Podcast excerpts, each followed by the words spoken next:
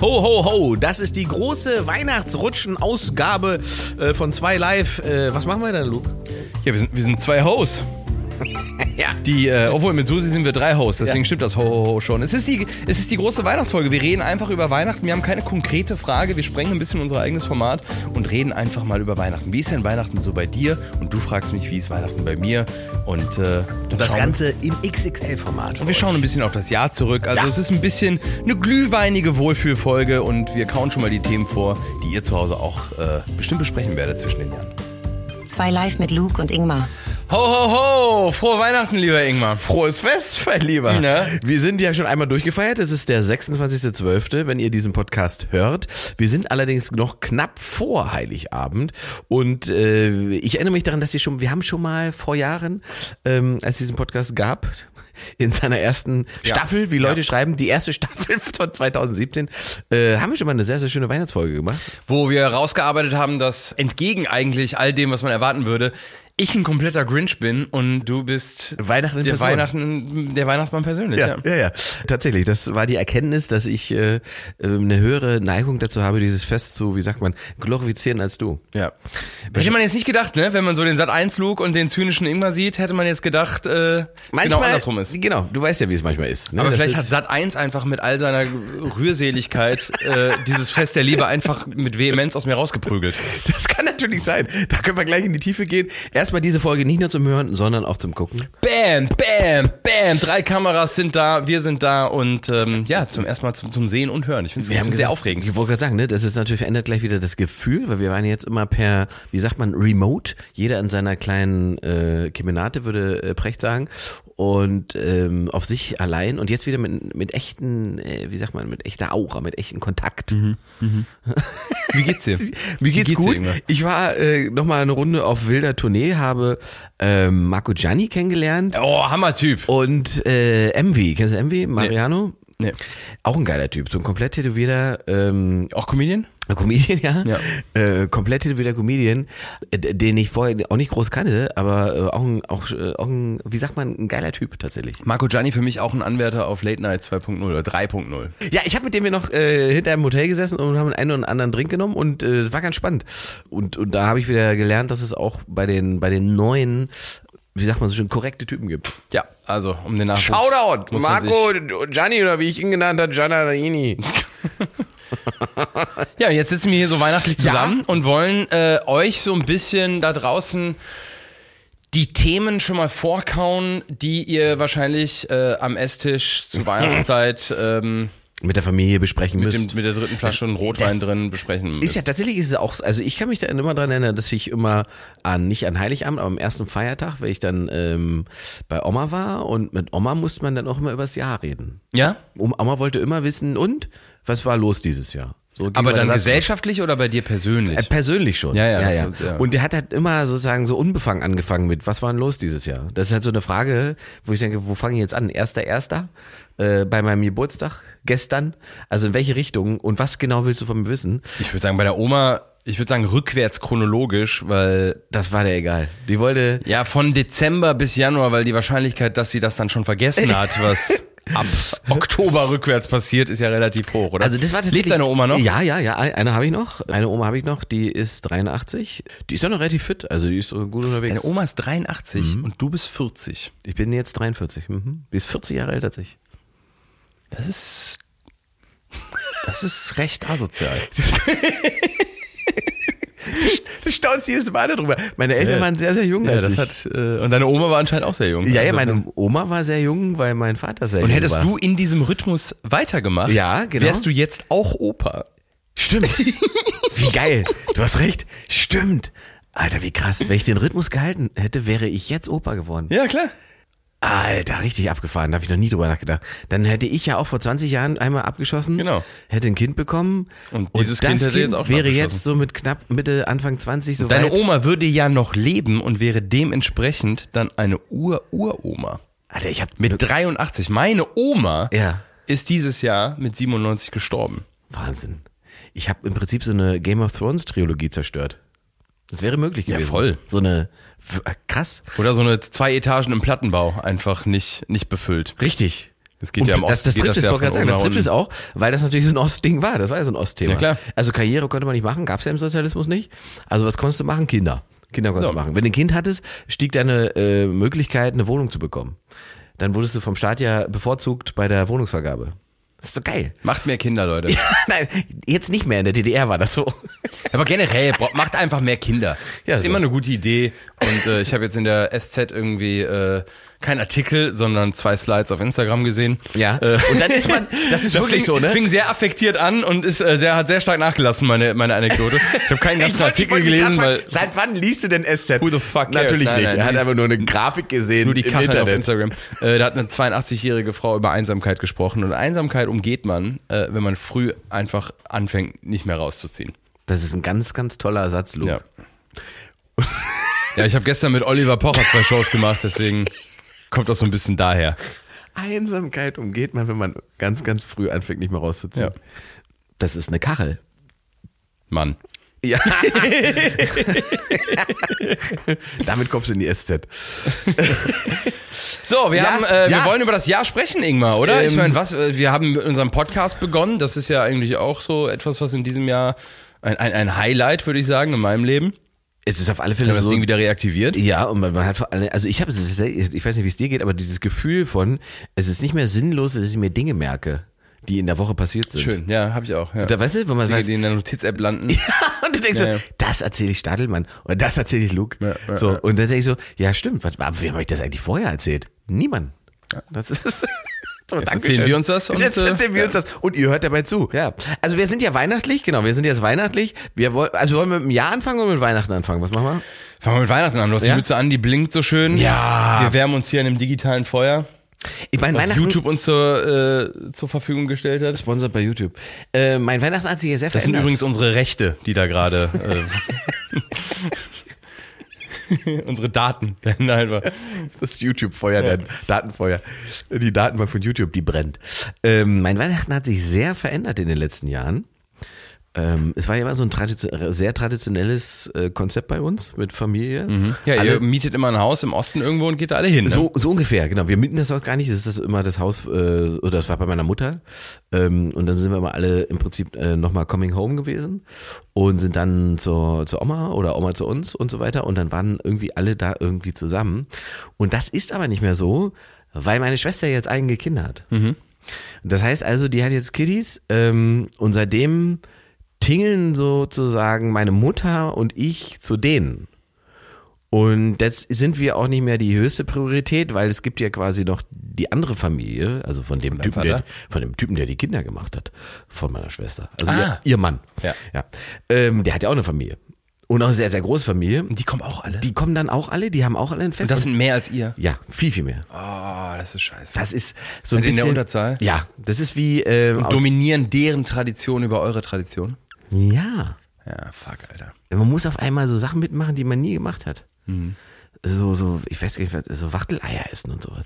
Das ist so, so, so eine kulturelle Invasion, ne? Ja. ja, ja. Es fühlt sich so ein bisschen an wie. Kann man die Nazis dann auch ein bisschen verstehen, ne? Also wenn du das jetzt so, wenn man denen den Wieso? Weihnachtsmarkt Warum? nimmt. Ja, weil das ist doch, das was du gerade beschreibst, ist genau das Nazi-Argument. Alles war immer gut und dann kommt irgendein anderer daher Und nimmt uns alles meine weg. Tradition weg.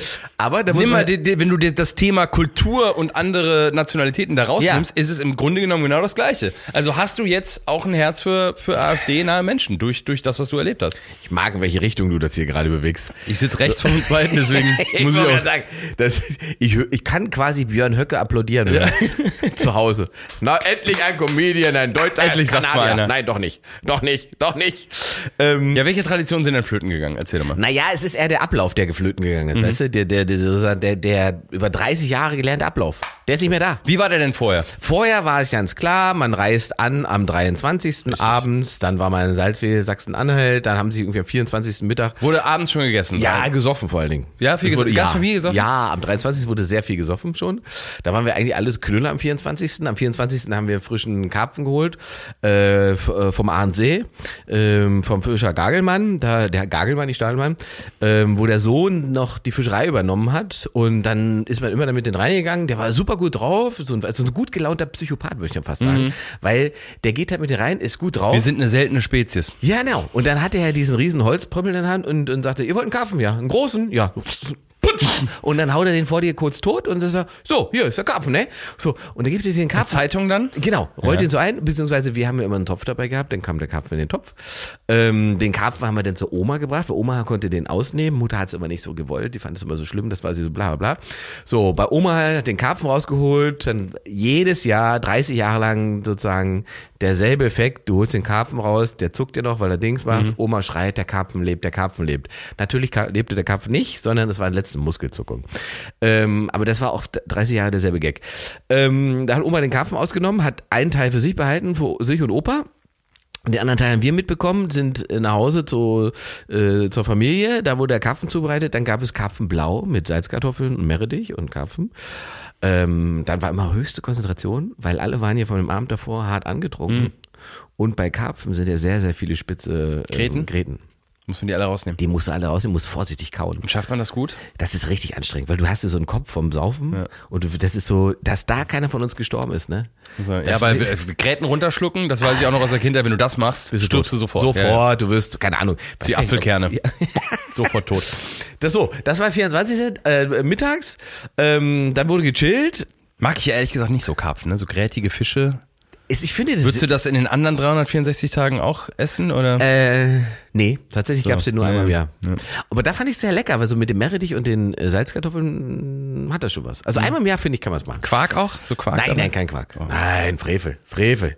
Ähm, dann gechillt am Nachmittag, äh, die erste Packung Rochers aufgemacht. Dann mussten wir ja in die Kirche, solange mein Vater da war. Also er lebt ja immer noch, aber der war ja sozusagen Evangelisch? evangelisch. Und der hat uns immer alle dazu gebracht, dass wir alle in die Kirche gehen mussten. Da haben wir Oma und Opa schon mal getroffen, die waren natürlich auch immer da. Lustigerweise ist das die einzige Tradition, die meine Mutter sozusagen nach der Trennung vom Vater aufrechterhalten hat, ist dieses Kirche gehen, obwohl sie ja die Unreligiöse war. Und geht ihr noch? Ja, wenn wir in, in Salzwedel sind, gehen wir immer Geht noch. ihr denn vorher? Ja. Weil man gute Plätze will? Das weiß Oder ich ist nicht. das bei euch gar nicht so voll? Äh, Doch, es ist richtig voll. Ja, Ja. ja, das, ist- das ist doch mal die große Show an, an Heiligabend. Ähm, da gehen wir vor dem Abendessen und vor der Bescherung. Beziehungsweise in Salzwedel ist es ja noch so, du gehst sozusagen, die Kirche ist danach ausgerichtet, dass sie vor 18 Uhr, drei Minuten vor 18 Uhr, äh, äh, die Messe vorbei ist, weil man dann zum Rathausturmplatz geht, weil da ist Turmblasen. Was ist das? Turmblasen, da trifft sich die ganze Stadt auf dem Rathausturmplatz. Ja. Und dann stehen oben auf dem Rathausturm drei Leute, Bis hierhin habe ich ein ganz klares Bild und eine Hoffnung, in wo diese Tradition geht. Ja. Was passiert dann beim Turmblasen? Ja. Dann wird beim Turmblasen in Salzwedel ähm, äh, werden, äh, da stehen drei Trompeter, die spielen Songs. Die spielen genau drei Lieder. Oh, schade. Na, ist nicht ganz so, wie es Ich dir hätte jetzt, erwünscht ich hätte hast. jetzt gehofft, dass es wirklich in eine andere Richtung geht. Und Welche Songs spielen die? Und immer die gleichen? Immer die gleichen, Ja. ja, äh, ist es ein Rossinsprung? ähm, weiß ich gar nicht, in Rossen schon, äh, nee, ein Rossensprungen. kann man das blasen? Das kann man sehr gut blasen. Nee, das blasen die nicht. Das blasen die nicht? Nee. Nee, was blasen die denn? Warte mal, die blasen auf alle Fälle jedes Jahr dieselben drei Songs. Odo Heilige, äh, Odo, wie heißt das? Odo Heilige? Odo Fröhliche. Odo Fröhliche? Hm, okay. Äh, ähm, was haben wir noch? Das ist, das kriege ich nicht zusammen. Stille Nacht. Stille Nacht, auf Mhm. alle Fälle. Odo Fröhliche, Stille Nacht. Ist das nicht selber? It's beginning to look a lot like Christmas. Da kommt Michael Bublé an einem Fallschirm. Und landet in Salzwedel. Ja, und da säufst du Glühwein, da gibt's dann noch ein bisschen, äh, wenn du Glück hast, noch ein bisschen. Und dann wird dann da gequatscht, ne? Da wird dann Ah. ja gesmalltalkt. Ja. Oder wie meine Eltern auf dem Kirchplatz immer gesagt haben, und nee, meine Oma hat das immer gesagt, freundliche Nasenlöcher. Wir machen freundliche Nasenlöcher. Ah. Das nennt man so Smalltalk, weil man immer so, hm, Das ist auch ein sehr schöner Spruch. Ja. Danach ging's nach Hause, Bescherung, alle sind glücklich, saufen, fressen, im Prinzip Feierabend.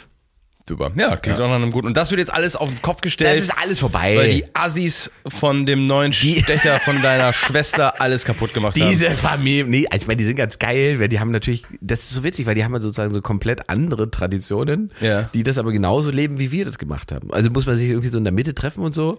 Das ist aber ganz geil. Also es ist halt, die hat eine lustige Familie Und ähm, da sitzen wir dann auch mit dabei. Also ist aber eben ein bisschen anders vom Konstrukt. Und dann werde ich am 24. nämlich nach Hause gehen und muss auf dem Weg nach Hause bei meinem besten Kumpel vorbei, der ja jetzt in Berlin lebt. Tobi.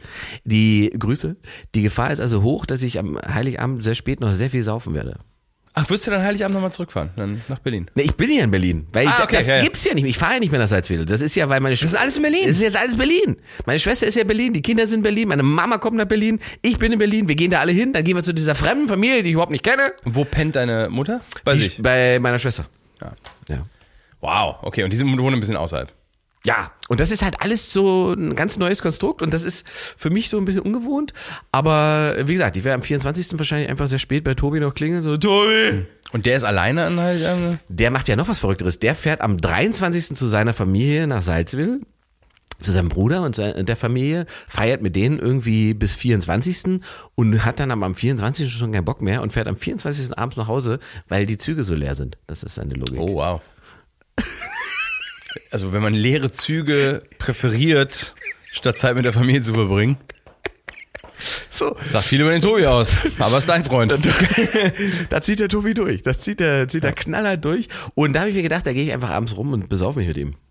Oder ich hole ihn mal, noch geiler, ich weiß, was ich machen werde. Ich werde ihn mit dieser lustigen Weihnachtsmütte am Hauptbahnhof abholen.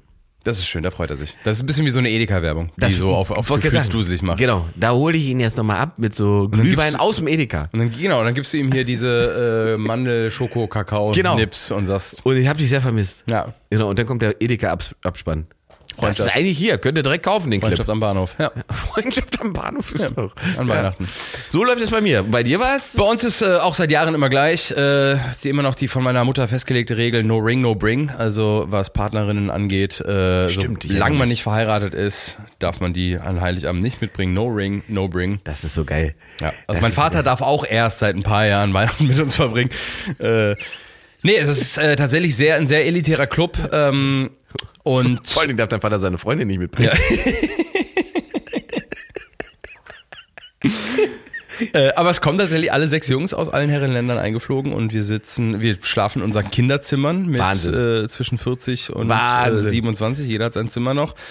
Und äh, nur mein Zimmer ist nicht mehr da. Warum? Was ist denn da? Da ist jetzt eine Starbucks-Filiale drin. äh, nee, ich glaube, was ist in meinem Zimmer ist jetzt das äh, Meditationszimmer meines Vaters. Der hat ähm, so eine so eine Mönch. Der hat auch eine Kemenate, wie Richard David Brecht, wo der wirklich. Äh, Ab welchem Alter meditiert. passiert das? Ab welchem Alter sagt man, ich brauche glaub, wenn der einen Sex Raum? nicht mehr stattfindet, Meinst dann, du? dann dann Ich glaube ja, dass so, das ist ja sozusagen das alte Bild. Ich glaube, dass ähm, so die, die Kerle ab 50, 60 mittlerweile wahnsinnig viel bumsen. Ich glaube, Oh, dass ja. das nicht mehr, das hat sich sehr verändert. Und weißt du, warum ich das glaube? Weil die ja auch nicht mehr aussehen wie Rentner. Die rennen ja, auch nicht mehr so rum. Genau, die werden immer ge ge gesünder Ja. und fitter. Ne? Äh, sch- schockierendes Beispiel dafür ist, wenn du dir den alten Ghostbuster-Film aus den äh, 80er Jahren anguckst mit Dil- Bill Murray und Dan Aykroyd, Ja. wie diese Jungs aussehen. Die sind alle Anfang 30. Die sehen Stimmt. aus wie 50-Jährige. Stimmt, Das ja. ist, ist wirklich. Äh, Stimmt. Ja, wir sind alle, wir werden sehr berufsjugendlich.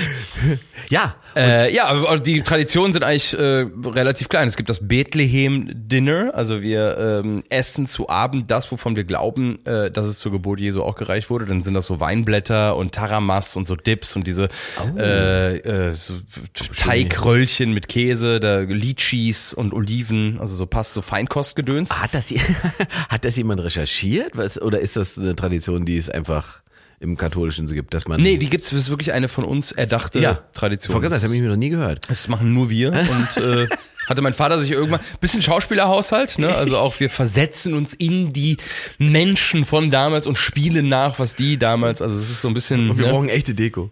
Ja. ja. ja, Ja. da wird auch äh, da werden dann auch noch Leute gejagt und gesteinigt, äh, Ja. traditionell, so wie damals ja auch und äh, gekreuzigt.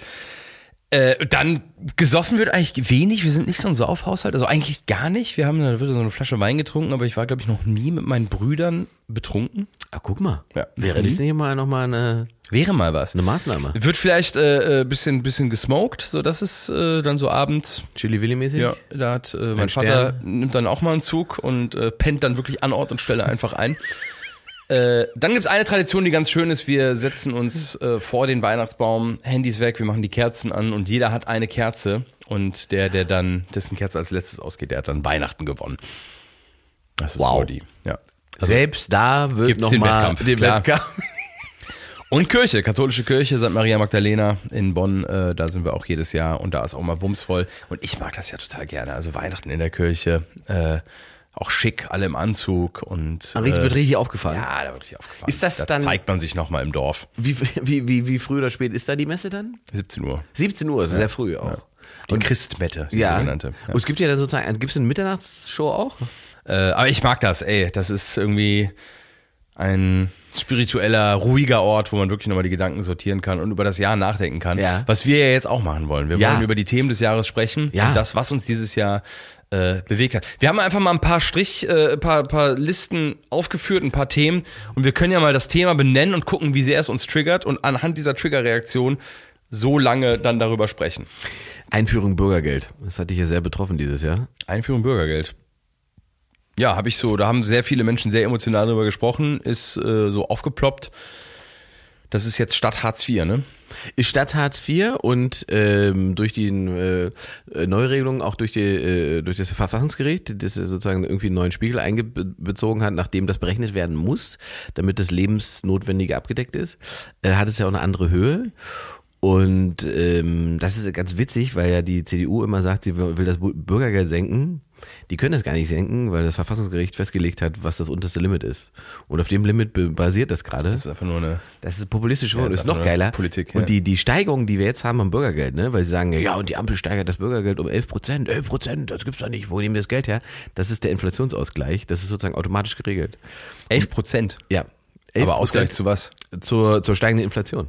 Ja, aber die ist doch nicht 11 Prozent im Die Jahr, war, oder? Ja, ja, die war, die, also der Zeitraum, in dem es berechnet war, da war die äh, ähm, ähm, Influenz, ich glaube, bei 9, Komma noch was und so weiter. Okay. Und mit dem, was davor im Jahr war, kommst du am Ende auf eine Steigerung von, beim glaube ich, von knapp 11 Prozent. So.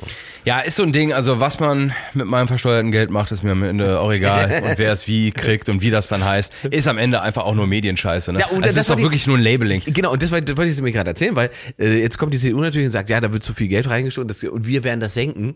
Und die werden das tatsächlich senken, weil das automatisch passiert, weil, Ja, so. weil die Inflation sinkt. Also wird sie da unten wieder angepasst oder angeredet und dann stellt sich Friedrich Merz an und sagt, hier, schau mal, wir haben es gesenkt. Also das sind so, da, da haben wir schon das erste Fremde das, Federn Ja. Populismus wird uns, glaube ich, heute ein bisschen begleiten in dieser Liste. Ja, weil man jedes Thema, äh, und ich glaube, das ist auch so eine Erkenntnis des Jahres, jeder Mensch versucht gerade mit jedem Thema, was so aufkommt, äh, sich das so anzuziehen, dass es ein Accessoire für sein Outfit Ja, in der mediellen Darstellung Ja, ist. also ne? man versucht, also die Instrument Instrumentalisierung ist halt wirklich sehr weit fortgeschritten. Ja. Also in allen Bereichen Ja. und auf allen Seiten. das muss man schon sagen. Also es geht halt wahnsinnig kurz nur um den eigentlichen Inhalt Ja. und danach geht's nur noch darum, was ich wie benutzen kann für die Agenda, die ich habe. Nur bei Joko und Klaas. Da glaube ich's. Haben Also die, wenn die mit 15 Minuten die Welt retten, da habe ich schon das Gefühl, dass es da nicht, da geht's um die Sache. haben die denn 15 Minuten für Bürgergeld im Finger eingerichtet? War wahrscheinlich nicht. Die sitzen ja mit der gleichen Liste da und sagen so, was, was hat eine Strahlkraft und was nicht. Äh, der nächste Punkt, der hier drauf ist, da habe ich zum Beispiel, ich weiß ich gar nicht, was das ist, Iris Kleintrennung. Ja, das äh, sind auch so Bildzeitungspromis. Äh, der eine heißt Peter Wölki, glaube ich. Nee, Wöl, äh, Iris Klein und Peter Klein. Ich habe keine Ahnung, wer das sein soll. Ich weiß, dass das, das im Dschungelcamp hat der eine war eine Begleitung Ah. von jemandem und hat in diesem. Hotel Versace fremdgegangen und das war wohl ich aber wer das ist, was die machen, ich weiß nicht, ich habe nur gesehen, dass in so einem Google Jahresrückblick äh, die meistgegoogelsten Namen diese drei Leute relativ weit vorne waren. Ähm, und das sind so Momente, wo ich dann denke, vielleicht haben wir das, was uns als Menschheit aktuell passiert, ja auch ein Stück weit verdient. ja. Also wenn das der Fokus unserer Aufmerksamkeit ist, dann Und wir lernen auch wieder, dass, dass die Bubblisierung sehr weit fortgeschritten ist, wenn ich einfach, ich kenne nicht mal, ich habe den Namen nicht mal gehört. Und ich belebe mir jetzt nicht, also du bist ein medialer Mensch. ja, Ja. ich benutze schon noch das. Ja, aber dann lass uns doch über die, äh, die, die Royal Wedding oder die, die, die Royals reden, weil das ist ja auch so ein Boulevardthema, oder die deutschen Royals, die Trennung von Pocher, äh, Oliver Pocher und Amira Pocher, die ich ja auch irgendwie so als Beifahrer äh, mitbekomme. Dass du das mit durchgezogen, das ist erstmal Respekt. Ich Ja. meine, du warst, weil, was war das? Zwei, äh, Pocher Live oder was? Ja, wir haben äh, einen Jahresrückblick, äh, weil wir letztes Jahr einfach so einen Live-Podcast mal aufgezeichnet haben und dann hat das so gut funktioniert, dass wir uns jetzt in der Halle Münsterland wieder einquartiert haben. Innerhalb von 24 Stunden war das Ding Ding ausverkauft, dass wir noch einen Zusatztermin gemacht haben. Wir haben zwei Shows Ah, ihr back habt to zwei back Shows gespielt. ah, geil, okay. Das war in 48 Stunden alles voll und äh, ich hatte eine Liste vorbereitet, weil es ein Jahresrückblick war. Hat die Menschen nicht interessiert. Es ging einzig und allein um Olli und Amira. Und das ist, das scheint die Menschen, das ist wirklich wie so live. Also es ist wie als ob Deutschland das Sommerhaus der Stars ist und wir Ja. sind alles Kandidaten und das ist gerade das Paar, um das sich alles dreht. Es ist unglaublich, wie die Menschen äh, Aber wie, da, das triggert. Wie unangenehm ist es, wenn man da sitzt und sozusagen dieses Zerlegen von einer, sagen wir mal, ehemaligen Liebesbeziehung als Event mitmacht? Ich finde das äh, faszinierend, Ja? weil ich Olli auch dann auch immer sage, der hat mir diesen Dalai Karma äh, auch mal geschickt. Das Ja. ist so ein Video, wo er den neuen Typen vermutlich von, von Amira nachmacht. Der ist ja so ein Motivationsredner und Glückstyp. Und der macht den selber nach jetzt Ja. mit so Glückskekssprüchen. Und Das äh, sind die Original-Glückskekssprüche von dem Typen, ne? Ja, ja, relativ, relativ nah dran. Ähm, und das ist natürlich ein dankbares Opfer, was er auch selbst sagt. Also der Typ ist ja auch ein Geschenk, also jemand, der so Ja. Glück verkauft, aber äh, eine verheiratete Frau einfach anbumst. Ja. Ist natürlich schon mal, das ist, hat, entbehrt keiner gewissen Komik. äh, ich find's faszinierend, weil ich Olli sage, das ist nicht besonders groß, das ist nicht besonders sympathisch, aber du wirst es trotzdem machen Ja. und du ziehst es durch. Und das wiederum finde ich faszinierend. Ja. Also wir alle sind in diesem Geschäft, weil wir gefallen wollen, weil wir Dinge anbieten wollen und machen wollen, wo wir glauben, dass das Menschen gut finden. Und Olli Poch hat einfach eigene Regeln. Der ist wie so eine Fußballmannschaft, die in der Bundesliga spielt. Ähm, die überhaupt nicht gewinnen möchte. Also alle einigen sich darauf, dass der runde Ball ins Tor muss und der steht einfach da und nimmt den Ball in die Hand, pisst auf den Mittelkreis, Olli irgendwo hin, macht sein eigenes Ding, kann aber nicht absteigen, weil er immer irgendwie da ist. Und das ist doch faszinierend, dabei zuzuschauen. Du schaust dabei zu, wie jemand alle Regeln, die im Showgeschäft herrschen, einfach außer Kraft setzt. Und ich finde es deswegen A, konsequent und B, unangreifbar, weil er nie behauptet, irgendwas anderes zu sein. Er behauptet ja nicht besonders erwachsen, gut, reflektiert, gesund damit umzugehen. Er sagt einfach, ich bin so wie ich bin und jede Impulsivität, die ich habe, lasse ich hier von der Kette und das ist mein Angebot und wenn euch das nervt, dann guck einfach nicht hin. Und das ist mir am, im Endeffekt viel, viel lieber als dieses geheuchelte, woke Gutmenschen-Theaterstück, was so viele unserer Kollegen aufführen, in der Hoffnung, dass äh, das Attribut fällt, boah toll, dass du deine Reichweite für diese ernsten Themen benutzt. Und man sagt, nein, es ist erbärmlich, dass du äh, dieses ernste Thema für deine Reichweite missbrauchst. Und da ist mir ein Pocher lieber als diese geheuchelte Scheiße. Also im Prinzip. Mic drop. Ja, okay. Also im Prinzip, äh, Fußballspiel gegen Olli Pocher ist, äh, du versuchst Tore zu schießen und er zertritt dir den Rasen. So, genau. Ja. Und kriegt dafür Applaus von der Tribüne. Kriegt ja Applaus und die Leute lieben Also- es, andere hassen es, weil Äh, den Rasen kaputt macht. Genau, es geht ja einem Olli Pocher nicht darum, gemocht zu werden. Es geht ihm darum, dass darüber gesprochen wird. Und Ja. ob du das scheiße findest oder nicht, du hast eine Meinung. Ja. Okay, und, und ähm, das und ich, also ich verstehe, dass er das macht, weil der ja auch nie was, wie du richtig sagst, nie was anderes gemacht hat. Ähm, und ja auch eigentlich angelernt ist über 20 Jahre, dass er damit erfolgreich ist. Das ist sein Ding. Ich wollte sagen, das kommt ja noch Seine- dazu. seine also man, Sportart. Man kann ja gar nicht sagen, dass er sozusagen, genau, er hat er hat ja immer schön Rasen kaputt getreten. er hat Ja. nie versucht, Tore zu schießen. Ähm, das, der Unterschied oder der Punkt ist halt einfach, wo ich so ein bisschen denke, hm, ich meine, er hat ja auch Kinder mit der. Und ich meine, ich, ich weiß jetzt nicht genau, wie alt die sind, aber ich, ich könnte mir vorstellen, wenn die irgendwann so Pubertät kommen und so weiter, irgendwann mal und in der Schule und die alten Clips von Vater, wie er sich über den neuen lustig macht, das ist schon, puh, da wird mir ein bisschen warm. Aber was? Was passiert dann? Ich weiß nicht, ob man den Kids damit einen Gefallen tut. Und ich weiß auch nicht, ob man sozusagen am Ende, aber ich meine, das ist ja deren Entscheidung am Ende so. Und wie du sagst, es ist natürlich sein Game, aber ich weiß halt nicht, ob man sozusagen als, der ist ja quasi unser Alter, ob man dann nicht irgendwann sagt, okay, mit Mitte 20 ist das irgendwie verständlich, dass man irgendwie so eine Hau drauf und impulsive, impulsive Art hat, um damit umzugehen.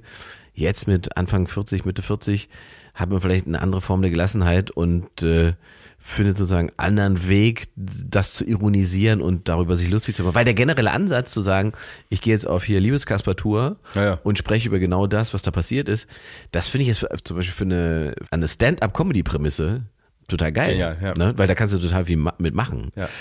Die, der, das Problem ist, dass ich das Gefühl habe, dass viele der Sachen, die er jetzt gerade macht, eigentlich im Prinzip nur dazu dienen, quasi er will sich mit Energie aufladen und, und Zuneigung von Leuten, ne, die sich mit ihm gegen sie positionieren. So.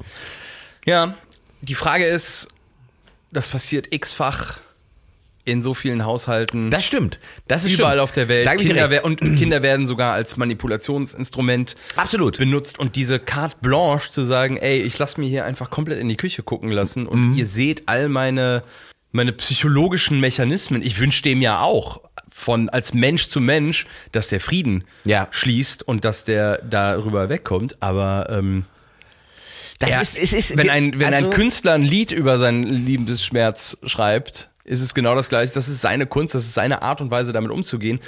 Und Stichwort Kinder, ja, ist aber auch so ein bisschen das Los, in das du reingeboren wirst. Also die Royals, ne, nimm das Ganze jetzt mal Harry, Meghan und so, das ist ähnlich toxisch und ähnlich offen. Ich bin auch in eine Showgeschäftfamilie äh, reingeboren worden. Da hieß es, oh, wir haben Besuch, geh bitte ans Klavier und spiel mal bitte Klavier, damit das so aussieht, als ob wir hier äh, talentierte Kinder haben.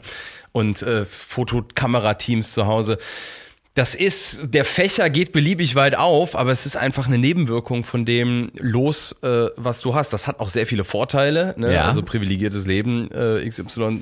Das Wollte ist sagen. einfach die Kehrseite dieser Medaille. Dass man das vielleicht auch schützen sollte und könnte, das machen ja auch andere, die sagen, ey, mein Privatleben hat da draußen nichts verloren, aber im Falle von Olli Pocher hat das mediale Leben ist mit dem Privatleben einfach so Ver- verschmolzen, das ist genau. verschmolzen, das, Das- ist gleich und das funktioniert ja im Positiven, Genau, ne? wollte gerade sagen. wie auch im Negativen. Weil das sonst- in alle Richtungen. den ganzen Gegenpol mit ihr, den gäbe es ja ohne ihn gar nicht, So. wenn er sie sozusagen nicht zum Teil der Öffentlichkeit gemacht hat. Ich meine, das ist auch ihre Entscheidung gewesen so, Ja.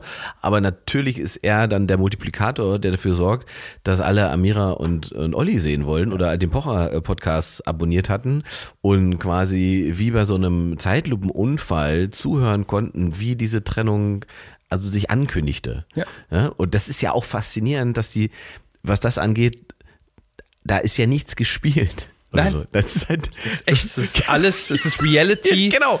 Reality, Reality. Ja, ich das ist halt kein sitz da drin Genau. und sag, wow, Genau. also da sitzt dann in dieser Küche Ja. und hast diesen heartbroken Typen neben dir, in, weißt du, in einer Mansion, Ja. äh, wo alle ausgezogen sind und Ja. du sagst, Wahnsinn, ich bin hier wirklich in Ja. einer Promi Big Brother. Ja, ja. Welt. Ja, also ja, verstehe ich total. Und und äh, ich habe jetzt nur, was ich mitbekommen habe, das habe ich nicht so ganz verstanden, wo das auf einmal herkam und ob das sozusagen wie so eine Kampagne läuft, weil ähm, unsere unsere YouTube-Freunde haben ja dann angefangen äh, Pocher zu roasten. Ne? Der, der, der gab so mehrere Clips, wo der Wer? auf einmal, ich bin so schlecht mit denen. Oh Gott, wie heißt der mit den blauen Haaren?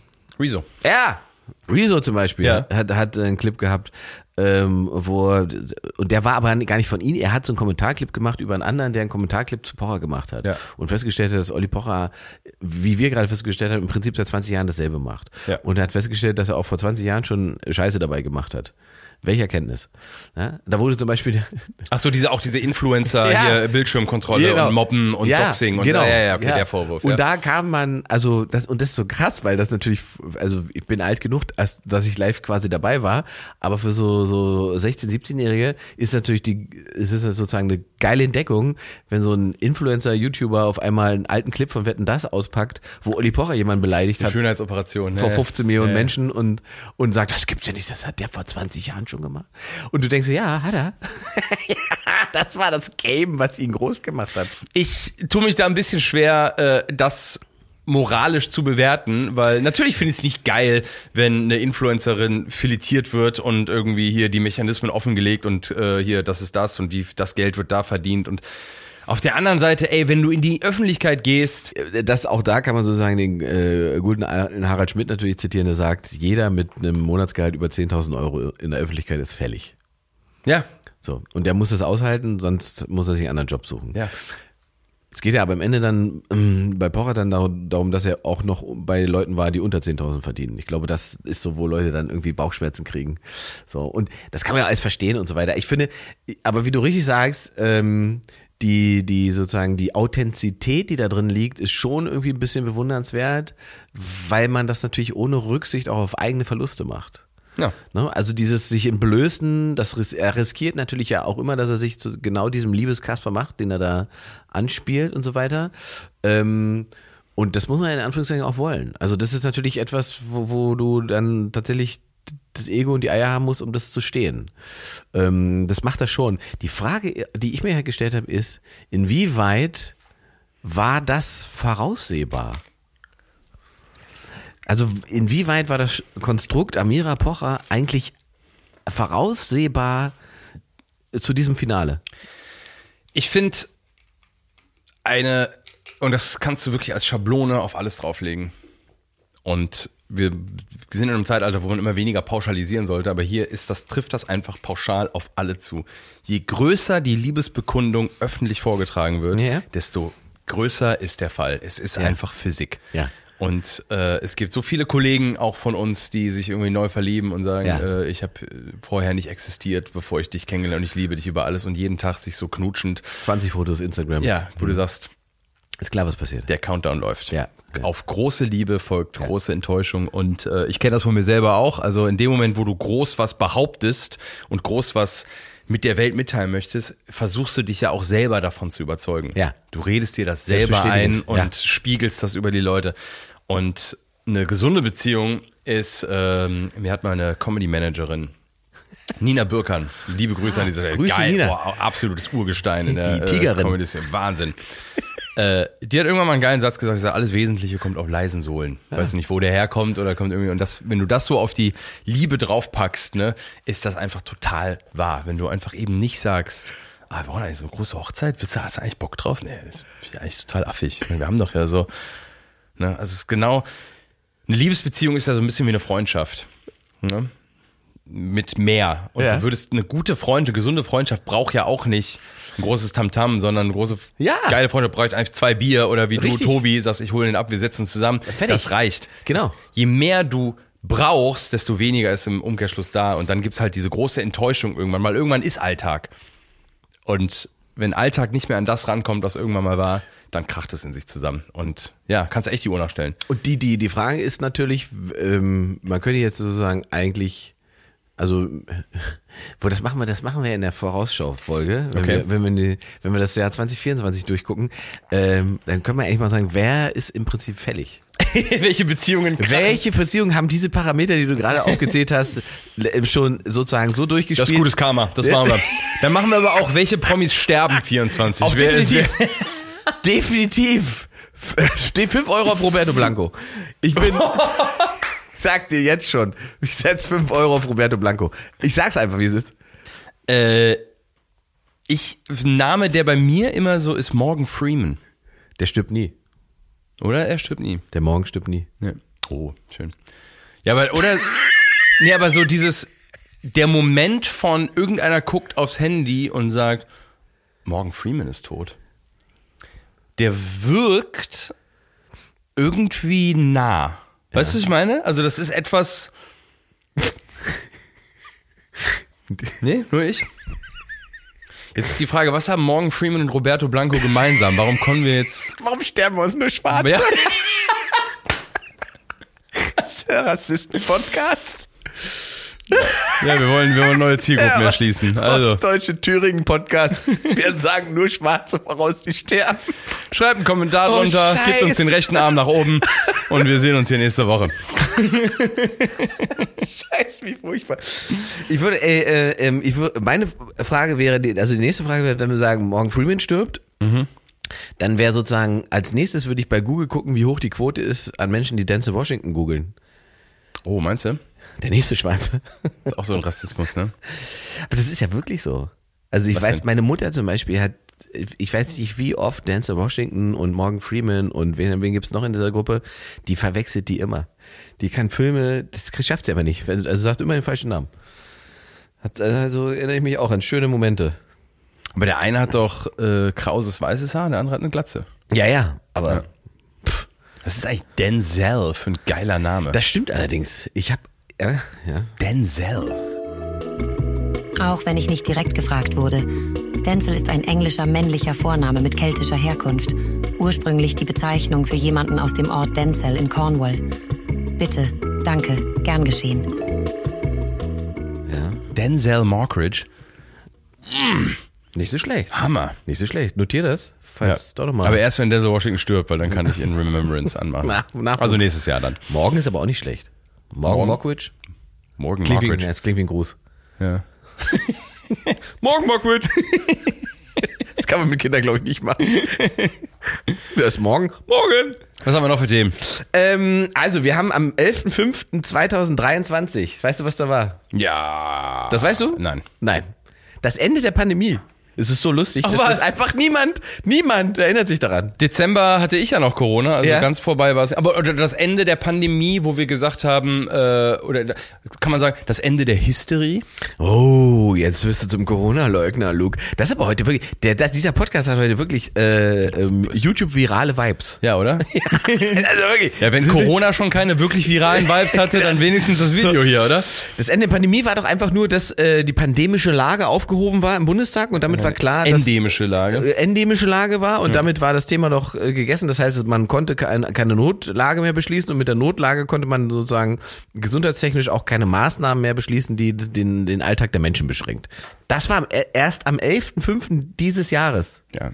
Das ist doch verrückt. Das also Corona generell fühlt sich für mich an. Also dieses ganze, wir müssen zu Hause bleiben. Äh, Ja, ja, ist Wahnsinn, ne? Das, das fühlt sich an wie 20 Jahre her. Ja, ja, ist Wahnsinn. Das ist Weil unglaublich. da auch so wenig war. Das ist eine wahnsinnig konnte, also wir haben ja sehr viel einfach aufs Handy gestarrt und das sind ja, das ist ja alles nicht nachhaltig. Also wir haben ja keine Ja. nachhaltigen Erlebnisse gehabt und ich finde diese, ich finde so Ende 2020 bis so Mitte, Ende 21, so dieses Jahr ist einfach nur so ein Mus. Verschmolzener Mus. Kann vielleicht daran liegen, dass ich äh, die Hälfte der Zeit mit Tavor äh, abgeschossen in irgendwelchen Klinikbetten lag. persönliches. Aber äh, Armageddon. ist es tatsächlich einfach nur so eine.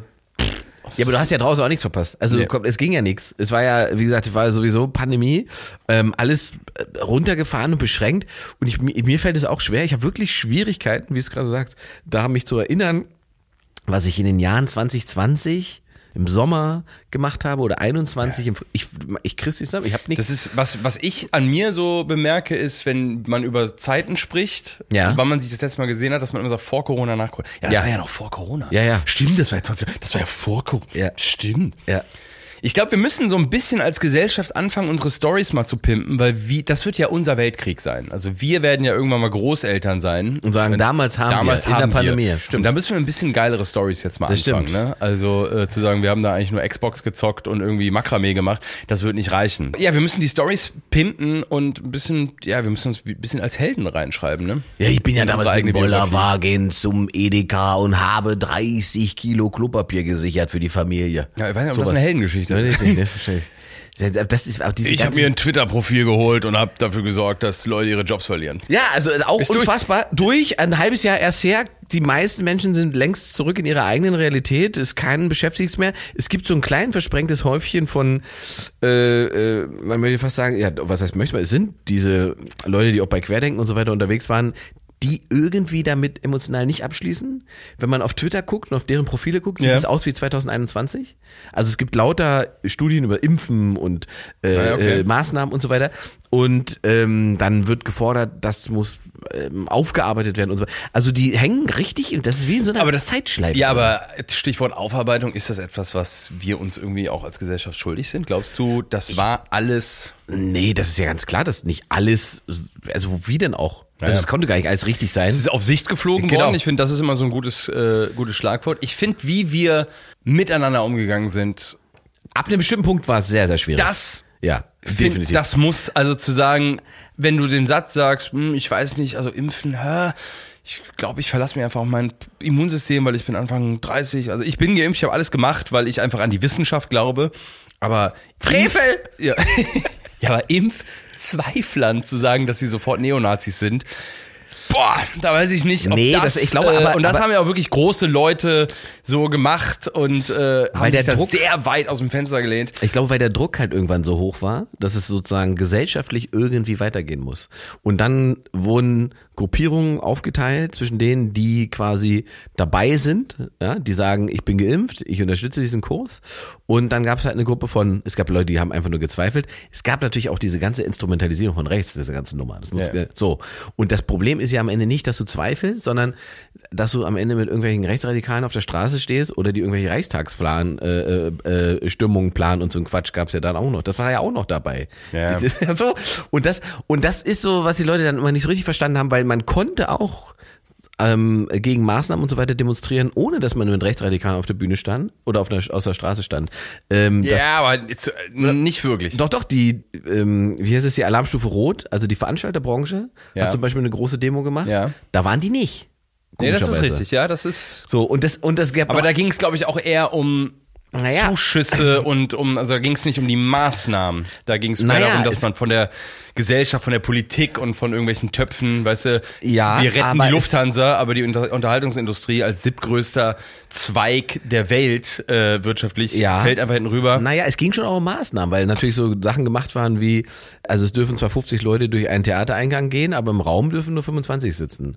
Also weißt du, so Sachen, Ja, das- die das- nicht, die sozusagen nicht nachvollziehbar waren. Zweierlei Maß, ne? Zweierlei Voll- Maß. Ein volles Flugzeug. War voll okay, das war möglich, aber äh, eine ausverkaufte Show konnte man nicht spielen, weil die sitzen ja nebeneinander im Theater. Also das ist natürlich alles nicht optimal am Ende da mehr gelaufen, ähm, weil das jetzt auch rasend schnell, wie sagt man, diese Form der Solidarität, die am Anfang lustigerweise ja gesellschaftlich total da war.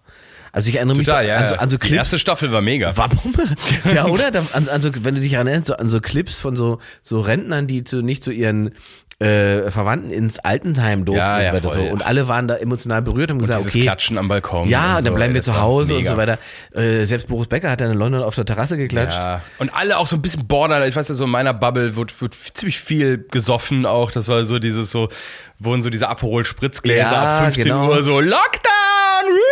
Also Genau. so ein bisschen so Wohlstandsprobleme, während im Krankenhaus irgendwie die Krankenschwestern kollabiert Richtig, sind. richtig. Das, äh, die erste Staffel war cool.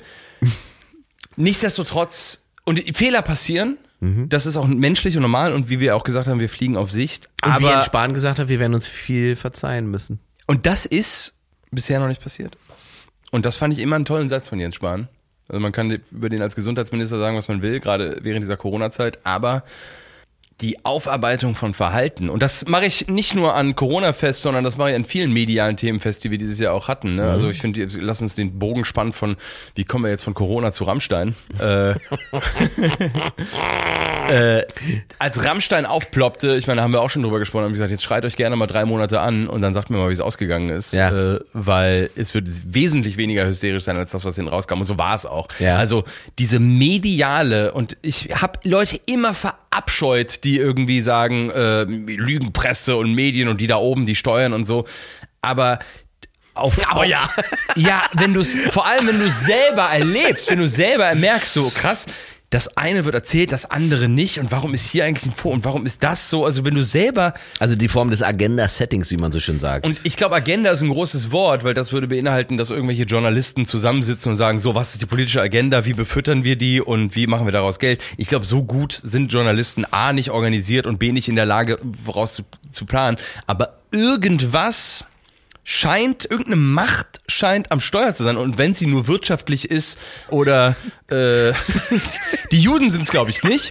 Ich wusste es. Die sind drauf gewartet. Ich hab Die jetzt- sind's, glaub ich, Nein. nicht. Gut. Die Ähm, sind's, glaube ich, nicht. Und ich glaube auch nicht, dass irgend, äh, ich glaube auch nicht, dass Bill Gates das Gott. ist. Aber äh, irgendwas scheint zu verhindern, dass über einige Sachen gesprochen wird, über andere nicht. Und du, du, wenn du mittendrin bist, denkst du so, Alter, ja, weil das wie so je mehr- Strömungen, ne? im sind Meer, Strömungen, genau, ja. genau. Und dann werden Sachen mitgerissen und weggespült. So funktioniert das natürlich im, im, im Mainstream. Das Ja. merkt man so ja auch. Und beim Agenda-Setting ist ja sozusagen nur die, die, die Medientheorie ist ja, dass es sozusagen Fachleute gibt, die einordnen für Leute, die keine Zeit haben, sich damit zu beschäftigen, was jetzt wichtig Die ist. filtern, ja. Genau, was wichtig ist und was nicht. So. Und das ist natürlich in, in einem großen Teil aufgelöst. Das ist, gibt es nicht mehr durch die ganze Smartphone-Revolution und Social Media. Muss im Prinzip ja eigentlich jeder für sich selber entscheiden, was jetzt wichtig ist und was ich mir angucke und was nicht. Das sorgt natürlich für wahnsinnig unterschiedliche Informationsstände. Das wiederum schafft eben die Möglichkeit, dass so Teilwahrheiten ähm, oder, oder sagen wir nicht korrekte Berichterstattung, die flutscht halt wunderbar mit durch. Und da bist du am Ende das Opfer, weil nicht mehr das berichtet wird, was sozusagen äh, der Fakt ist oder die, die, die Lage komplett dargestellt wird, sondern das, was der Mainstream gerade trägt. Ne? Wo du, So genau. wo das, wo, wo das sozusagen hinklickt. Und das hinklickt ist immer die richtige Begründung, weil am Ende sind ja auch so Medienunternehmen und, und Zeitungsschreiber und Journalisten Die sind darauf angewiesen, dass Leute da draufklicken und sich das angucken. Und sie machen diese Headlines, wenn du, du kannst auf X ist es so krass, wenn du dir das anguckst, wie das jetzt funktioniert. Die Headlines, selbst von den seriösesten Formaten, Tagesschau und so weiter, die Headlines sind nicht mehr darauf ausgerichtet, auf die Leute, sondern auf den Algorithmus. Natürlich. Auf die, sozusagen die Triggerwörter für den Algorithmus und, und die Formulierungen sind so gestaltet, weil man weiß, was am ehesten dafür sorgt, dass jemand da draufklickt. Und dann sorgen halt selbst die Tagesschau am Ende dafür, dass so, so, so äh, Clickbait-Sachen einfach streuen. Ja, aber das Resultat davon ist eine Hysterie Ja. und Ja, ja, ein klar. Aufblasen von Themen, Ja. Was gar nicht mit der Realität zu tun hat. Ja, und das fing ja, also das ist ja schon sehr, sehr lange so. Deswegen ist, sind die Auswirkungen halt jetzt auch so spürbar, weil das nichts ist, was erst seit paar Wochen in unserer Gesellschaft stattfindet. Ja, ja. Es gibt da so eine, es gab so eine Facebook-Untersuchung, die ist, glaube ich, zehn Jahre alt, wo, wo Wissenschaftler festgestellt haben, dass 83 Prozent der Leute, und das war vor zehn Jahren, 83 Prozent der Leute nach drei Sätzen, die ein Posting hatte, ausgestiegen sind. So.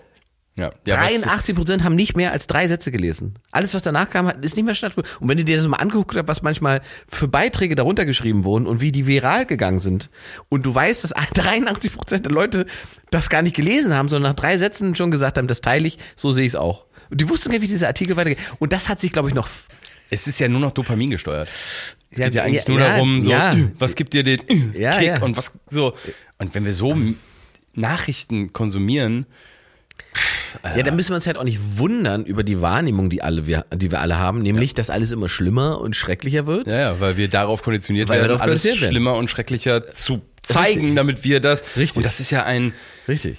Ja, und das führt dann dazu, dass ich mit Freunden irgendwo in der Pizzeria sitze tagsüber und äh, ja, ist doch schrecklich, alles scheiße. Du sagst, was, guck doch mal raus, du Ja, isst ja. hier eine Pizza, wir trinken Ja, Bier, ja. es ist unter der Woche. Ja, ja. Was, Ja. was laberst du? Ja. Es ist alles geil. Ja, also es ist vielleicht auch nicht alles geil, aber wenn man sozusagen alle Parameter einberechnet und sich alles anguckt, dann sind in den letzten 50 Jahren sind auf diesem Planeten Menschen nicht ärmer geworden, sondern reicher. Naja. Es gibt nicht nicht es gab nicht mehr Kriege, sondern weniger. Und all diese Parameter sind halt alle runtergegangen. Ähm, und trotzdem ist unsere Wahrnehmung, oh Gott, oh Gott, oh Gott, eigentlich ist alles nur noch furchtbar. Jeden Tag explodiert irgendwas. Es gibt einen neuen Krieg und ich weiß gar nicht, auf was ich mich konzentrieren soll. Es ist alles so furchtbar. Und das hat damit einfach zu tun, dass du im Prinzip bei jeder Katastrophe live dabei sein kannst. Genau. Es ist alles, wenn vor 20 oder 30 Jahren in Somalia ein ein Bus explodiert ist, dann war das vielleicht abends in den Tagesthemen irgendwo kurz vorm Wetter, sagt einer und übrigens das. Ja. So, das hat schon mal nur, weiß ich nicht, ein Zehntel überhaupt mitbekommen. Jetzt bin ich per Livestream Ja, ja, auf drei Handys dabei, Auf drei ja. Handys live dabei, wie dieser Bus irgendwo in Afrika in die Luft fliegt. Ich glaube, der Mensch ist dafür nicht gemacht. Ja, Alle Katastrophen, die allen Menschen auf der Welt gerade passieren, zeitgleich live und in Farbe mitzuerleben. Ja, ich glaube, Ich glaube, das, das ist ein bisschen viel, oder? Das ist ein bisschen viel. Da schultern wir uns ein bisschen zu viel auf. Ne? die Frage ist halt, wie kommen wir da raus? Das lösen wir jetzt. Äh, wir kommen da raus, indem wir uns unsere eigenen Nachrichtenplattform so zusammensuchen, dass sie unserem persönlichen Geschmack und Algorithmen gefallen und äh, quasi in die breiten Arme von Breitband und QAnon reinlaufen und sagen, hier die alle anderen Lügen, hier ist die Wahrheit, hier ist die dir einzige gefällt. Wahrheit. hier ist die auf dich zugeschnittene Wahrheit und Das ist ganz äh, simpel erklärbar. Es ist wirklich ganz leicht, was da los ist. ja, Ähm, Vertrauens, Vertrauens Vertrauensverlust, genau. Ja. Das ist, ist, ist sozusagen das Erleben, ähm, dass eben nicht gesagt wird, was ist, Ja. nur behauptet wird, dass wir sagen, das ist. Ja. Ähm, und für sich selber erleben, dass man das eben nicht bekommt. Sorgt dafür, dass man sagt, dann gucke ich mal, was es sonst noch gibt. So. Und dann ist die Gefahr natürlich groß, dass man sagt, da werde ich in meiner Emotion eher bestätigt. Ja. Und da die wissen, dass meine Emotion der sozusagen der faktischen Nachrichtenberichterstattung gegenüber misstrauisch geworden ist, aufgrund von Fehlern, die passieren und so weiter, ähm, ist man natürlich dann empfänglich dafür, wenn jemand sagt, wir wissen es besser und sagen die es besser. Und ich kann das viel, viel leichter erklären. Ähm, wobei man halt immer sagen muss, am Ende ist das Syst- es ist ja, es ist ja am Ende systemimmanent, dass es möglich ist zu erkennen, dass es Fehler gibt. Weil es gibt natürlich Systeme, in denen das nicht möglich ist. Also bei Putin wirst du nicht feststellen, dass die Berichterstattung irgendwie ne? Nee, sich gut, das widerspricht. Ist, das ist wieder, dann ist es, dann, da ist es halt Agenda, ne? Genau. Also da sind wir so bei politischer Agenda und da, Ja, da ist irgendwas drüber. Das ist klar und das, Ja. da wird, wird sozusagen kein Widerspruch stattfinden. Da ist dann natürlich am Ende auch die große Frage, wie lange hält denn das Vertrauen? Wenn was, was ich da lese, überhaupt nicht mehr mit meiner Realität übereinbringbar ist und aber niemand anderes das abbildet. Also wie lange funktioniert sowas? Das ist ja das ist das andere Spiel so. Aber ähm, ich glaube ja tatsächlich, dass, und da sind wir ja dann ähm, beim nächsten Punkt eigentlich, dass man, weil wenn man sagt, wie löst man das? Ich glaube, es hat halt wahnsinnig viel einfach auch mit, mit, mit Schule und Bildung zu tun. Safe. Also die, die Ja, ja. Vorbereitung darauf, wie funktioniert Social Media? Was macht das mit eurem Leben? Wie werdet ihr damit umgehen müssen, was kommt? Alter, Mark Zuckerberg hat ähm, sein erstes Interview im Metaverse gegeben als Avatar. Hm. Also komplett, aber das sah halt aus wie er. Das ist ein fotorealistischer Avatar von künstlicher Intelligenz errechnet. So, und, und also wir müssen, da muss ja irgendwann mal jemand sagen, okay, wir sollten vielleicht mal drüber reden, was wir machen, wenn wir, wenn der, wenn Facebook anfängt, uns alle oder Meta anfängt, uns alle als kleine Avatare zu erstellen. Weil uns gibt's ja schon als kleine Avatare, wir sind noch lustige Comicfiguren. Bei WhatsApp, ja. Ja, ja, noch sind wir lustige Comicfiguren. Aber der nächste Schritt wird halt, dass es fotorealistisch sind, weil Marc hat all unsere Fotos. Und diese kleinen Avatare werden fotorealistisch aussehen und sie werden so reden wie du und ich, weil Marc hat unsere Stimme über WhatsApp. So, und sie werden so agieren und schreiben wie du, weil Marc hat die Texte, die du alle geschrieben hast und weiß, wie diese Avatar. So, wenn dann die künstliche Intelligenz kommt, das alles zusammenwurstelt, dann hast du auf einmal so einen Mini-Luke Mockridge. Ne? Und dieser Mini-Luke Mockridge kann agieren wie du, zu jeder Zeit. Und jetzt ist halt die große Frage, wenn du zum Beispiel nicht mehr da bist, der kleine Mini-Luke Mockridge ist aber noch da, und dann hast du ja, dann sind deine Profile verschwinden ja auch nicht. Es werden ja dann Gedenkprofile.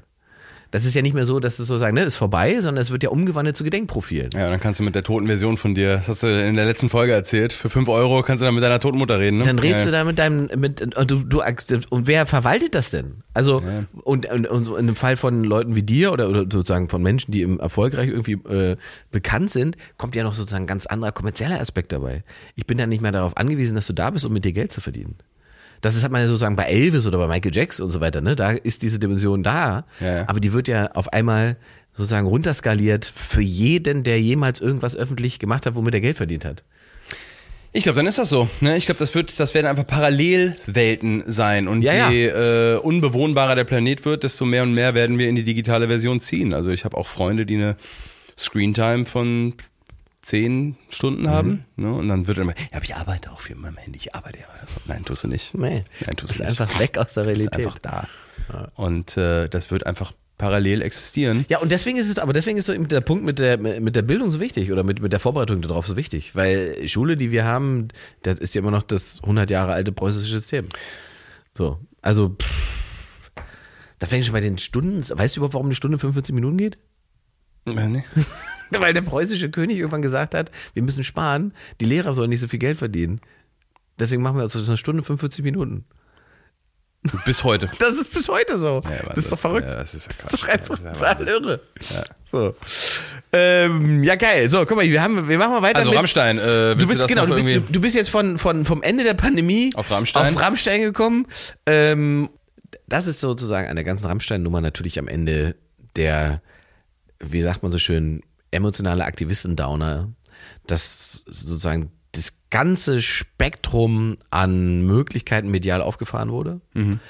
Ähm, an aktivistischer Berichterstattung, an, ähm, an Empowerment, an, an selbstbewussten An Reaction-Videos. Reaction-Videos. Allein so ein Artikel, wo dann die Bühne in so einer 3D-Skizze aufgezeigt und dann so der kleine Sacrum unter der Bühne und dann so ein Strich so, das ist der Sacrum. Hier hat sich Till Lindemann von und hier, das ist diese Struktur. Also wie so ein Saddam Hussein-Bunker wurde dann in so einer 3D-Animation die Bühne gezeigt. Also es war alles da. Es, war, alles wirklich, da. der Tisch war Und gedeckt. es- Der Tisch war gedeckt. Die, die, die Stimmung war so, dass man sagen könnte, wenn es jemanden gibt, der etwas erlebt hat, was strafrechtlich relevant ist, dann wäre das der Moment, Genau. in dem Meldet euch hier. die Anzeige machen Ihr kann. könnt eine Medienkarriere haben, ihr könnt anonym bleiben, finanziell ist alles gedeckt. Genau. Caroline Kebekus hat musst- deinen Rücken. Genau. Du kannst entweder sozusagen als Heldin äh, in diese, in dieses gemachte Medienbett starten. Du kannst anonym diese Sache gestalten. Du bist finanziell safe, weil Wir hören dir zu. Wir hören dir alle zu. Wir werden dir sogar Dinge in den Mund legen, die du sagen kannst. Alle haben so große Ohren für die, für die Ja. Nummer, die, die, die, die, die, die so aufmerksam. Und trotzdem ist niemand gekommen und hat gesagt, ich zeige Till Lindemann an, weil ich das und das erlebt habe. Nein. Und das ist bei der Anzahl der Kontakte, die Till Lindemann mit Frauen hat, Das ist zweifelsfrei. Also ich kenne auch viele Menschen, die äh, auf diesen Partys waren Ja. und auch wissen, ja, also die Vereinbarung ist relativ klar. Mhm. Und es geht da um Sex und es ist ein Rock'n'Roll-Leben und Groupietum, das ist alles da. Was mir mal jemand gespiegelt hat, ist, je größer diese Band wurde, desto ja, sag ich mal, systemischer wurde dieses Abfertigen von Richtig. Groupies rein, raus, Handys, zack, da ist der Raum. Also das wurde herzloser und wurde irgendwie so, wie man mit groben Händen irgendwie die Lampe abmacht, in den Case rein, zack, in den Truck ab nach Buenos Aires. Genauso ist mit den Menschen umgegangen worden. Und das kann man moralisch, und das sollte man moralisch auch vielleicht mal ansprechen, zu sagen, Menschen sind keine Tour-Accessoires, die irgendwie zur Bühne gehören, die von A nach B gekarrt werden, Richtig. damit der Rockstar drüber kann. Ja. Darüber können wir gerne sprechen. Richtig. Und äh, dass das moralisch nicht cool ist, kann man hinterfragen. Das ist auch eine Art von Machtmissbrauch. Geschenkt. Ja, um darüber, um darüber sozusagen ehrlich zu sprechen, muss man ja aber beide Perspektiven nehmen.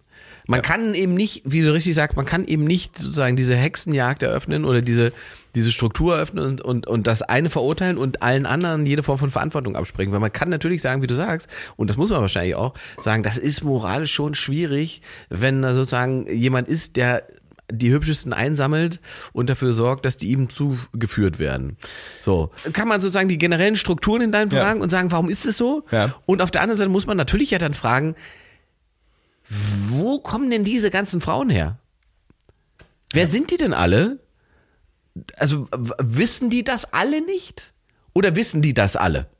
Wenn die das alle wissen, lassen die sich freiwillig darauf ein? Wenn die das alle nicht wissen, warum sagt es ihnen niemand von denen, die da schon waren? Also das und diese und diese Diskussion findet ja gar nicht statt, weil man dann ja von den Köpfen und von, von den Personen weg müsste und sich sozusagen um gesellschaftliche Strukturen kümmern müsste. Da müsste man darüber reden, warum das so ein angelerntes Konzept ist bei Rockmusik. Wo kommt das her, dass das so funktioniert? Und wie lange ist das überhaupt schon so? Weil, glaub, solange- solange jemand auf einer Bühne steht, ist das nämlich so. Se- Seit dem Bau der ersten Bühne Ja. und diese Erhöhung Ja. von Publikum Ja. Zu seitdem ist das so. Ja. Seitdem diese Augenhöhe nicht mehr stimmt, seitdem hast du das Anhimmeln in den Ja. nach oben und das Rauspicken von oben nach unten. Und äh, kann man moralisch drüber sprechen? Äh, sollte man vielleicht auch drüber sprechen, Machtmissbrauch? Klar. Thema, was man da angehen kann. Aber das eine mit dem anderen zu Nein, da, boah, beweisen oder dann Indiz, oh, jetzt habe ich hier die Kunst gefunden. Also ich meine, du kannst, wenn du die Kunst wörtlich nimmst, kannst du jeden Künstler der Welt problematisieren. Das ist auch in meinem, in meinem Programm drin, dass ich sag, äh, weißt du, Max Giesinger, der sagt, äh, wo ist einer aus 80 Millionen? Ich liebe dich, einer aus 80 Millionen, ich werde dich finden. Da kann man ihn auch als kompletten Rassist darstellen, dass für ihn nur deutsche Menschen für eine Beziehung in Frage kommen. Warum nur 80 Millionen? Es gibt eine Milliarde, sieben Milliarden Menschen auf der Welt anderer Nationalitäten. Nein, es muss ein deutscher Mensch sein. Zumindest auch Männer. Also ist mein 80 Millionen inkludiert ja auch Männer und Also darüber hier hat hinaus. Max und. Gieser ganz entspannt zu Hause sein veganes Müsli gegessen. Jetzt wird er gerade rot. Ja, ist, weil er ein eiskalter Rassist ist, der nur mit deutschen Menschen ficken möchte. So. Und hier Revolver hält, ich lass für dich das Licht an. Was sind das denn für Klimasünder? Mach das scheiß Licht aus. Hallo, wir haben nur eine Erde. Also du kannst jeden Menschen, wenn du die Kunst wörtlich nimmst, sofort problemlos, mega easy problematisieren. Hier jetzt im Spaß, aber dann findest du irgendein Gedicht hinten links von Till Lindemann und sagst, ja, da ist er doch. Der aber ich bin, je, je therapierter du bist, desto langweiliger wirst du auch. Ne? Also ein bisschen so eine Grundimpulsivität und so eine Grundaufgeregtheit über die Welt tut gerade einem Comedian ja total gut, weil wir aus diesen, aus dieser Ja. Energie ja Humor schöpfen. Ne? Das stimmt. Wenn man sagt, ah, jetzt habe ich gerade eine emotionale Regung, jetzt bin ich gerade sauer, dass ich zu Unrecht zu irgendwas gemacht wurde, was ich nicht bin.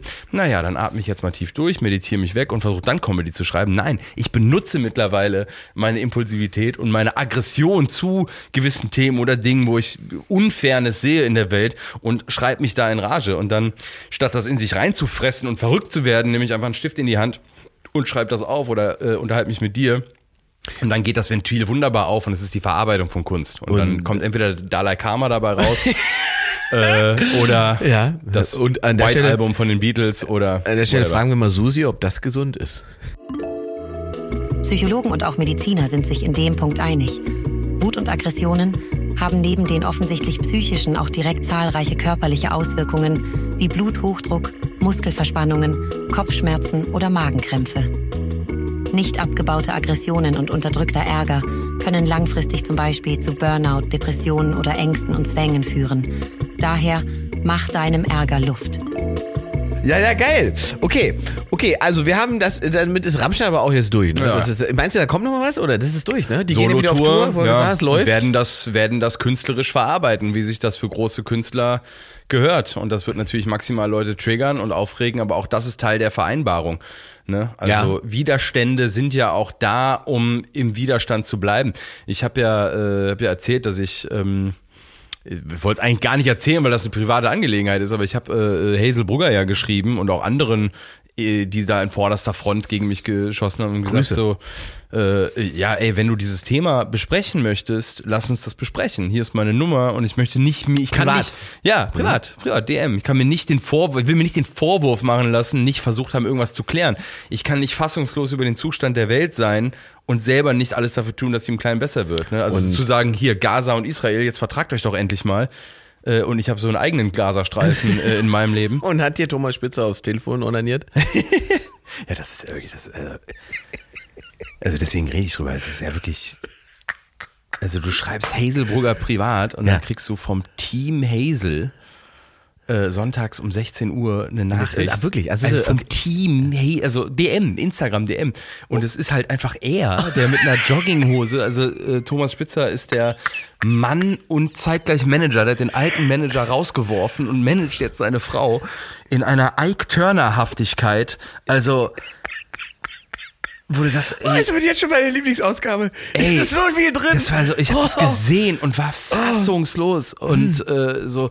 Ja, wir, wir möchten dir ab, wir, wir immer von wir zu reden. Wir möchten Plural. dir abreden, äh, abraten, mit irgendwelchen Frauenschlägern abzukumpeln und du bist dafür verantwortlich, dass Hazel und ihre Kinder Morddrohungen bekommen und wir möchten dir abraten, das und das zu tun und spreche nicht mehr über den Fall. Wir raten dir auch zu schweigen über den Inhalt dieser Mail. Liebe Grüße, Team. Hey, ist das so alter Pa das ist so Pate-Vibes? Das klingt so ein bisschen so, wenn ich so mit, wenn ich so mit, mit, äh, mit Psychopathe-Vibes. wir raten dir nicht, darüber zu sprechen, Luke. ja, aber das ist das Alter. Also auch so neun Wochen nach meinem Friedensangebot zu sagen, äh, Das hat neun Wochen. neun Wochen! Das ist ja Wahnsinn. Das heißt, jemand hat sich, also das ist ja offen, also Team Hazel hat sozusagen lange dran gesessen, um das Neun zurückzuschreiben. Wochen dran gesessen und äh, am Sonntag, ich finde es auch geil, dass sie ein Team hat, was sonntags um 16 Uhr schreibt. Also so ein 24-7-Betreuung in Sachen Social Media? Angelegenheiten nicht schlecht. Also kann ich mir auch nicht vorstellen, dass das ist so ein 24-7. Also selbst bei Amazon gibt's im Kundenservice äh, Öffnungszeiten, wo dann keiner am Hörer sitzt. Nicht so bei Team Hazel. Da ist 24-7 jemand angestellt, der die ganzen Social Media Belangen äh, von dieser multimedialen Künstlerin auffängt. Unglaublich. Weiß eigentlich, weiß eigentlich jemand den genauen Zeitpunkt, wann Thomas Spitzer Hazelbrugger entführt hat? ich, ich bin, ich weiß jetzt nicht mehr ganz genau, wann es passiert ist. Aber es muss ja irgendwann, und wie? Ja, das, das Geile ist ja, dass, Oh wir, Gott. dass, dass wir das benennen, aber ich glaube, es gibt keinen deutschen Podcast, der nicht mit wahnsinniger Sorge auf diese Beziehung guckt und sich denkt, alter Unnamed Vater. allerdings. Unnamed, ja. Ja, Also so sagen man, bei- lässt, lässt den Namen lieber weg und sagt, es, da gibt es eine, eine, eine, eine Beziehung, die äh, finden alle sozusagen verstörend. Und wir re- reden diesmal nicht von den Pochers. Ja. Weil das ja der schöne Unterschied ist. Der schöne Unterschied ist sozusagen die Echtheit des Streits und des Auslebens dessen, was die Pochers machen, Ja. zu der ganzen Inszenierung um diese beiden drumherum. Ja, das ist wirklich, also So, ich wünsche ihr, ich, ich- und Hazelbrugger ist eine fantastische Comedian und sie ist wirklich sehr, sehr lustig. Aber, äh, er als halt jemand, nicht. der äh, wirklich Erfahrung mit toxischen Beziehungen hat, lauf. Grüße. Lauf. Grüße. Fucking lauf. Der Tisch ist gedeckt für eine Tragödie und äh, entweder wird er mit einer abgesägten Schrotflinte beim nächsten Oh. Comedy-Preis alle wegballern. Hör doch Äh, auf! Das, das, ist so, Ja. das ist so schlimm, weil das nicht unvorstellbar Ja. ist. Das ist das Schlimme. Das ist so schlimm, dass man sich das vorstellen kann, dass, dass der Typ auf dem Comedy-Preis einfach komplett durchdreht und alle mit der Schrotflinte wegballert. Und der Einzige, der sich draufstürzt, ist Mario Barth mit seinem Gender-T-Shirt, der, der dann als Held in die deutsche Geschichte eingeht, weil er Bülent Schälern das Leben gerettet hat oder sowas. Das oh Gott. Oh, scheiße. Oh. Ja, also mal gucken, wie das im Jahr 2024 ausgeht. Ich glaube, Maren Kreuzem wird noch eine, äh, auch noch eine Rolle darin äh, spielen. Wir machen weiter mit, äh, oh Gott, wo kommen wir denn, was können wir noch? Ah ja, oh hier, Eiwanger habe ich hier noch draufstehen. Das ist ja, den, den, den mag ich ja auch, muss ich sagen. Ich, den bewundere ich ja ein bisschen. Ja, es ist so ein bisschen der politische Olli Pocher, oder? Das, ich wollte nämlich gerade sagen, ist dicht dran. Ähm, Einfach nie behauptet, irgendwas anderes zu sein, als er ist. Genau, und äh, dieses, der hat, was der sozusagen durchschaut hat, ist, dass es egal ist, was er anstellt, die Leute misstrauen quasi Journalisten noch mehr als ihm. Ja. Also die, die, der Bock auf eine mediale Falschberichterstattung ist höher als die nächste prominente Person einfach Ja. äh, durchs Dorf zu jagen. Ja, und, und, und äh, ohne dass man dann sozusagen sagt, okay, es könnte natürlich für einen Politiker, der jetzt Macht will, könnte es schon schwierig sein, wenn der irgendwie vor 35 Jahren mit antisemitischen Blutfleddern durch die Gegend gelaufen ist. Also sozusagen ganz faktisch könnte man sagen, ja, da sollten wir vielleicht mal drüber reden. Aber dass das nicht funktioniert, zeigt, wie sehr so das Vertrauen in den Journalismus gebröckelt ist, dass man sagt, da gehen wir jetzt erst recht hin und wählen den. Wir wissen nicht, ob er rechtsradikal Ja, ja, ist. ja, aber- das wissen wir nicht, aber er ist kein Grüner. Genau. Ja, lieber. Das Ja, ja, reicht. ja, ja. Das reicht. Weil, wenn du das, und er mit dieser Kampagne durchgekommen Der ist. Gegner deswegen- meiner Gegner ist mein Freund, ja, ne? genau. Weil er ist ja sozusagen mit dieser ganzen Kampagne durchgekommen zu sagen, das ist alles eine, das ist alles eine Hetzjagd. Eine Hetzjagd. Und dabei, muss man ja sagen, hatte der ja ehemalige Klassenkameraden, die haben da bei Kontrast in so Politmagazinen gesessen, um ihn zu verteidigen und haben dann so Sachen gesagt wie, ja, der Hubert, der hat uns damals ab und zu mit dem Hitler groß begrüßt, aber das hat er nicht so gemeint. So, wo du sagst, Ja, ey, aber- das ist, das ist so, da würdest du vor, vor zehn Jahren wärst du einfach weg gewesen als Politiker. Wenn das Ja. Leute, heute sagen Leute, ja gut, dann hat er es wohl nicht so gemeint, dann ist das wohl alles eine Hetzjagd. Aber der war doch mit 17 Jahren noch kein Politiker. Natürlich nicht, natürlich nicht. Aber er, er bestreitet ja, dass das sozusagen irgendwas mit ihm zu tun hatte, weil die erste Erklärung war, es war ja alles sein Bruder.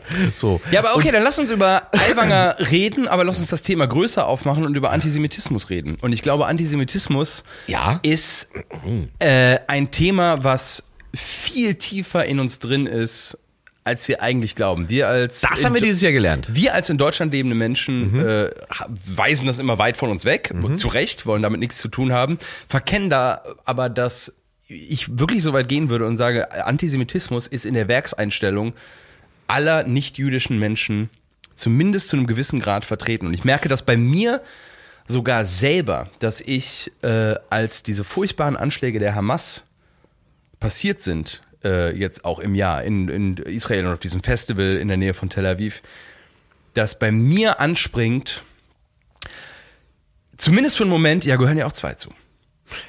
Es springt Ja. zumindest für einen Moment an, und das ist das erste Mal, dass ein Terroranschlag passiert, wo diese Rechnung so aufgemacht wird. Bei 9-11 nicht, bei Bataclan nicht, bei nennen alle Terroranschläge. Zumindest kommt ein, mhm, ja, ist natürlich ein Konflikt, ist das eine Reaktion auf. Es springt an. Natürlich kommt dann die Ratio und sagt, das eine ist ein Angriff auf Zivilisten und das andere sind Siedlungspolitik und ne, also man weiß ja diese ganzen Themen, die dann immer so als Argument angefahren werden.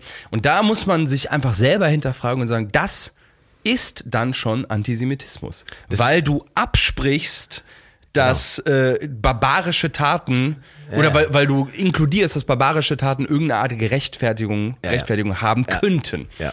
Ja, und da muss man sich einfach hinterfragen. Da und das viel- passiert. Ja. Das passiert einfach. Ja, es gibt viel, was daran halt problematisch ist. Also auch zu sagen, wenn es quasi gegen Israel geht, dann ist das auch nicht mehr so schwierig, sich in irgendeiner Form mit Terroristen zu solidarisieren. Dann kann man auch irgendwann anfangen zu sagen, im Prinzip sind Terroristen ja auch Freiheitskämpfer. So, genau. So, das ist jetzt bei 9-11, wie du sagst, nicht passiert. Bei Null. Klagen, das passiert einfach Null. nicht. Das ist einfach klar, dass es sozusagen so Ja, weil wir ja die Guten sind. Ne? es ist so out of range, Ja. auch als Angriff und so nah, dass man überhaupt nicht in diese Versuchung kommt. Dadurch, dass das so weit weg ist auch. Das ist ja nicht so sagen, so kommt man da leichter hin und zu sagen, ja, ähm, weiß ich nicht, ist das denn alles so, kann man das so und dabei ist es natürlich, wie du richtig sagst, es ist im Prinzip die richtige Auflistung. Es ist halt einfach ein Terroranschlag Ja. und auf den wird dann natürlich dementsprechend reagiert. Die große Also hast du diesen Impuls 0, gar nicht zu Nee, sagen. ich hatte diesen Impuls lustigerweise nicht. Aber ich der ist ja, der ist ja nicht nicht nachvollziehbar. Also dass du Der sagst, ist ja okay, fängt ja auch wieder dieses äh, dieses ganze Spiel an, dass man auf einmal umgeben ist von Nahostexperten, weißt du? Exakt, so, ja, ja. von Leuten, die äh, bis bis weiß ich nicht bis Oktober gar nicht wussten. warst du mal da? Äh, nee, ich wollte immer, ich habe es bis jetzt nicht also ich geschafft. war mal in äh, Tel Aviv und habe eigentlich sehr alles, was ich über den Nahostkonflikt weiß, Habe ich von TikTok? Nein, das äh, habe ich letztens wirklich so gehört, den Satz, und dachte, um Gottes Willen. Ja. Ähm, nee, habe ich da Aber das ist ein gelernt. Problem. Ne? Ist Also ich habe ja. wirklich, ich war da vor Ort und habe gemerkt, das ist schon einige Jahre her so, oh, hier ist äh, das Ist anders. Hier ist ne, die, die, die, man hat in der Luft gemerkt, ich war auch in Palästina auf der Seite und habe da in einem äh, Flüchtlingscamp da äh, auf einer Hochzeit getanzt mit Leuten, wo dann Shahak Shapira dir geschrieben hat, übrigens dein Kumpel äh, kumpelt da mit, mit Judentötern rum. Also das ist eine ein Brandherd, der eigentlich wirklich nur noch diese, diesen Spark gebraucht hat. Der, der, der, ähm, was nicht passiert, und das finde ich so interessant, wenn man das hierher holt mal als Gedanke, so, die Situation in Tel Aviv zum Beispiel, wenn du da bist, du lebst sozusagen dauerhaft unter diesem Iron Dome und dieser Kuppel Ja. und es ist völlig normal, dass unter der Woche, weiß ich wie oft, random von irgendwo Raketen draufgeschossen Ja, ja, werden, klar. die dann abgefangen werden. Ja. Das, ist, ist dein Feuerwerk. das ist ein Feuerwerk. Das ist, wie lange würde so sagen, wenn wir es nehmen, wie lange würde man in Berlin das akzeptieren, dass irgendwelche Leute aus Bayern random Raketen auf Berlin schießen mit der Begründung, ihr habt kein Recht hier zu sein. Ihr seid Berliner, wir sind Bayern. Diese, und was würde mit den Berlinern, was würden die irgendwann politisch wollen? Ja? Wohin würde sich diese Gesellschaft radikalisieren? ja, dass die wegkommen, die sie angreifen. Ja. Und das ist, und, und wenn man das so sozusagen einmal zu sich so holt, ähm, finde ich, hat man da einen anderen, anderen Weg, auch damit umzugehen. Und ich bin halt kein, was mir halt fehlt, und das ist vielleicht das, was Leuten in der Betrachtung dann auffällt, ich habe dazu halt keinen religiösen Zugang.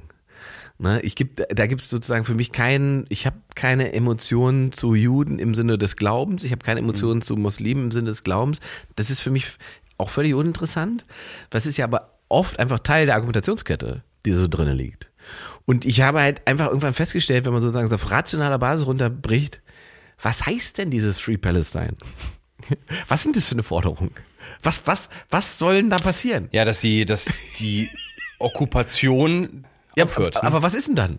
Und das also macht- Free Palestine from Hamas müsste das eigentlich weitergehen. Und diese ne? Forderung gibt's ja gar nicht. Ja, ja. Die findet dann nicht statt. Weil das, und das verstehe ich halt nicht, weil das wäre natürlich möglich gewesen und ich, was ich mir halt gewünscht hätte, und das ist klar, dass das sozusagen vor Ort nicht möglich ist, aufgrund der aufgeladenen Situation und der Emotionen, die da herrschen.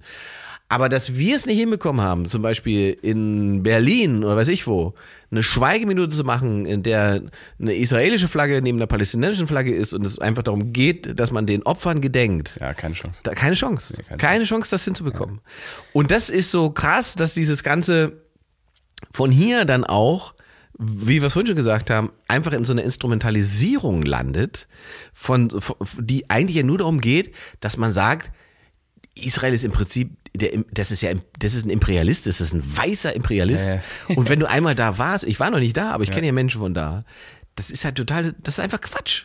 So. Und diese ganze, dieses ganze Konstrukt, das dann dazu gemacht wird mit so Totschlagargumenten, wo man sagt, das ist alles Genozid und bla bla bla, wo du einfach denkst, das ist alles schlimm genug da und es hilft überhaupt niemandem im, äh, im Gazastreifen, wenn man sozusagen jetzt noch einen auf die Torte tut, damit man irgendein so Totschlagargument hat.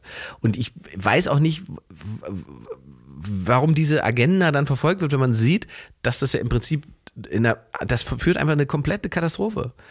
So, weil, weil natürlich kann man sagen, das ist eine krasse Reaktion. Es ist falsch, was sie jetzt so tun. Das kann man ja alles diskutieren. Das ist auch möglich. Man kann auch Israel kritisieren. Kann die Siedlungspolitik oder Richtig. das, was immer so als, als ich- richtig. Ding da Aber in die Manege Beispiel- geführt wird. Genau, das eine ist halt zum Beispiel auch Westjordanland, ne? Ja, ja. Und das andere ist halt Gaza. Das sind da schon mal zwei Baustellen, die man auseinanderhalten muss. Man kann halt nicht sozusagen mit sagen, die Siedlungspolitik sorgt dafür, dass gar. Nee, das sind sozusagen schon zwei Baustellen. So, dann muss man noch sagen, die Regierung, die die Israelis haben, die hat sozusagen ganz, ganz viele mittlerweile rechtsextreme Ausleger. Da sind ganz viele richtig krasse Leute dabei und auch richtig religiöse Leute dabei. Und deswegen sage ich das, das kommt ja auch durch eine, eine, eine Aufladung, die da passiert und eine Radikalisierung der israelischen Gesellschaft.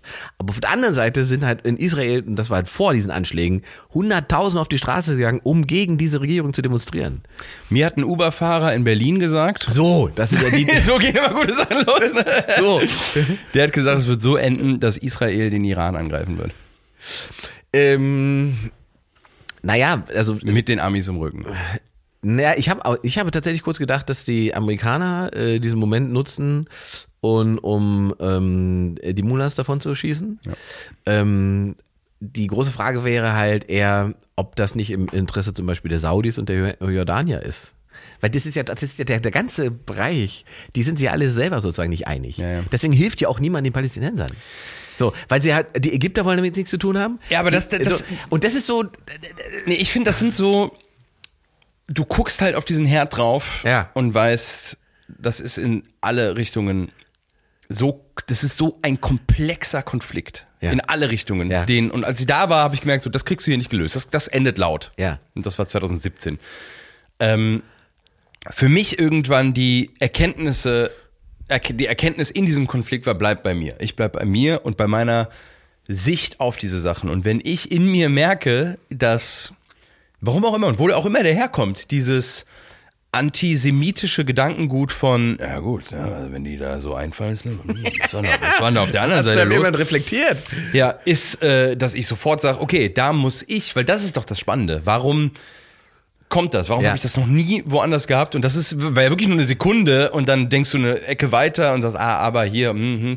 Und da kann, da empfehle ich jetzt einfach mal äh, Daniel Ryan Spalding, den ähm, in Berlin lebenden äh, Comedian, der glaube ich mittlerweile in New York lebt, äh, auch Kanadier. Das ist äh, ein Comedian, unfassbare lustige Videos Ja. macht. Kennst du Ja, Daniel ja, Ryan ja. Äh, hat sich im letzten Jahr einfach halbiert in der Größe, hat eine sagen, äh, Schönheits-OP und äh, den Magen den- verkleinert. Ja, ich habe den gar nicht wiedererkannt. Also der, also ich würde ihn ja fast bumsen, so wie er jetzt aussieht. Der sieht super aus. Der sieht ja Ja. unfassbar schön aus jetzt. Und er ist Kanadier, also auch da äh, Props an dieser Stelle. Und der hat eigentlich einfach sehr, sehr kluge Sachen, die er zu diesem Thema sagt. Ich habe mich auch mit ihm darüber unterhalten und er sagte, weißt du, das jüdische Volk ist einfach seit Bestehen ähm, äh, der Sündenbock.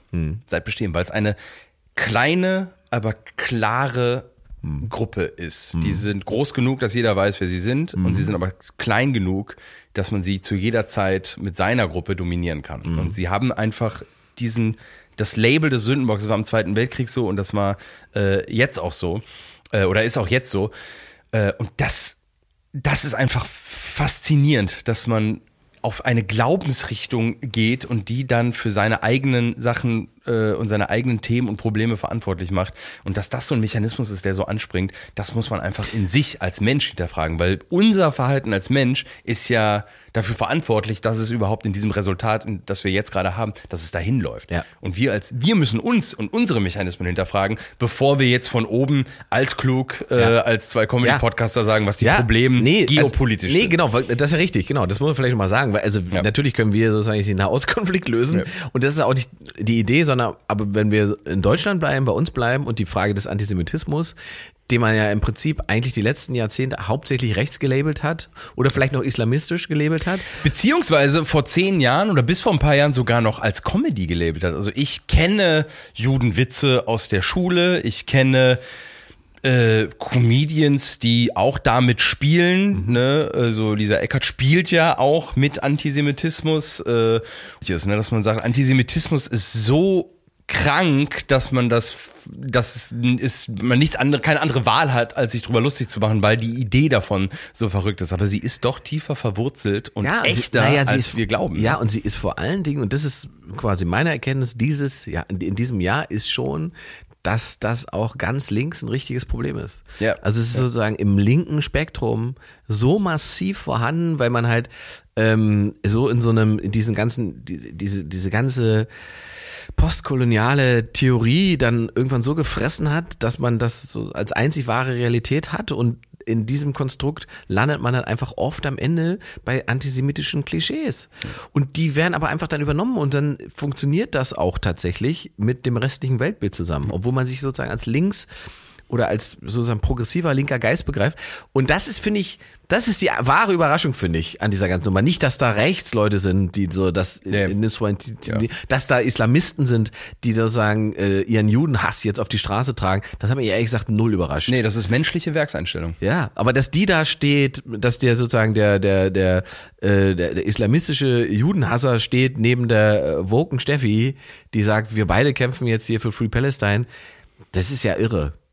So, Ja, das ist fast so irre wie, äh, dass der Nazi neben der äh, blumentanzenden ESO-Frau Ja, bei einer Corona-Maßnahme richtig, steht. Ne? das ist Also es dieselbe Ist, Verbindung, richtig. das ist Ja, ja. Die, der, die berühmte Hufeisentheorie, ne? Also, Und dann kommen halt noch die Queers for Palestine, wo ich erst dachte, das Ja, war eine das ist das Satireaktion. ja, ja, ist das Und dann denke ich so, das ist einfach, ihr habt einfach alle den Schuss nicht gehört.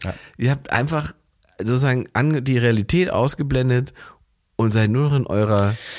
Und es ist irgendwie eine Anti-Haltung. Also das sind oft Menschen, Ja. ne, so Stichwort blaue Haare, das ist jetzt einfach nur eine Oberflächlichkeit, aber das ist so, ich mache mir die Haare blau, jetzt nicht Rezo, sondern irgendwie 19-jährige Menschen Ja. mit einer Identitätsproblematik, die einfach sagen, ich bin anti-Leben, deswegen bin ich anti alles. Ich bin anti ich selbst, ich bin anti Mainstream, ich bin äh, alle sagen hier äh, pro Israel, deswegen bin ich anti Generell erstmal ich dagegen. bin gegen alles und ja, das das und nennen es dann Ideologie.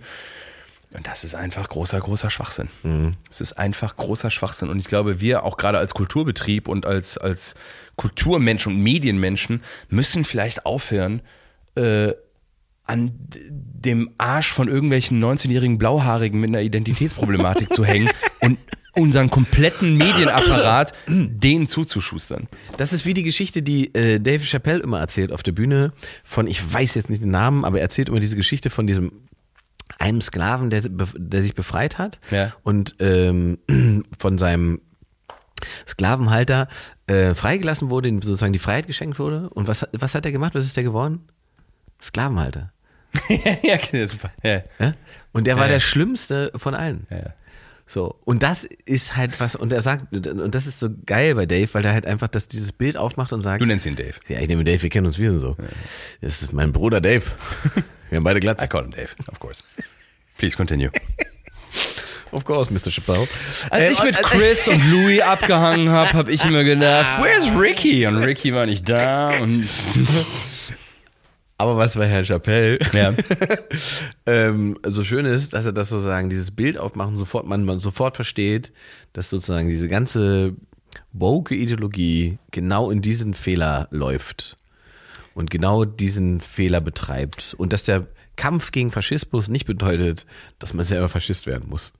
Das und ich- mal weg von ihr, das ist ja Teil des Aktivismus ist, dass man sich sozusagen ein Ziel aus erwählt, bei dem klar ist, dass das nicht passiert, das, was man vorgibt zu erreichen zu wollen. Also glaubst du, wenn äh, die eigentlich sehr demütige Haltung und Forderung von 9-Euro-Ticket und äh, Geschwindigkeits äh, Tempolimit? Tempolimit auf der Autobahn, wenn man sagt, okay, machen wir das, dass die ganzen auf der Straße geklebten Leute dann sagen, okay, dann würden wir jetzt dann wieder arbeiten gehen. Und dann äh, würde ich jetzt hier im Einzelhandel.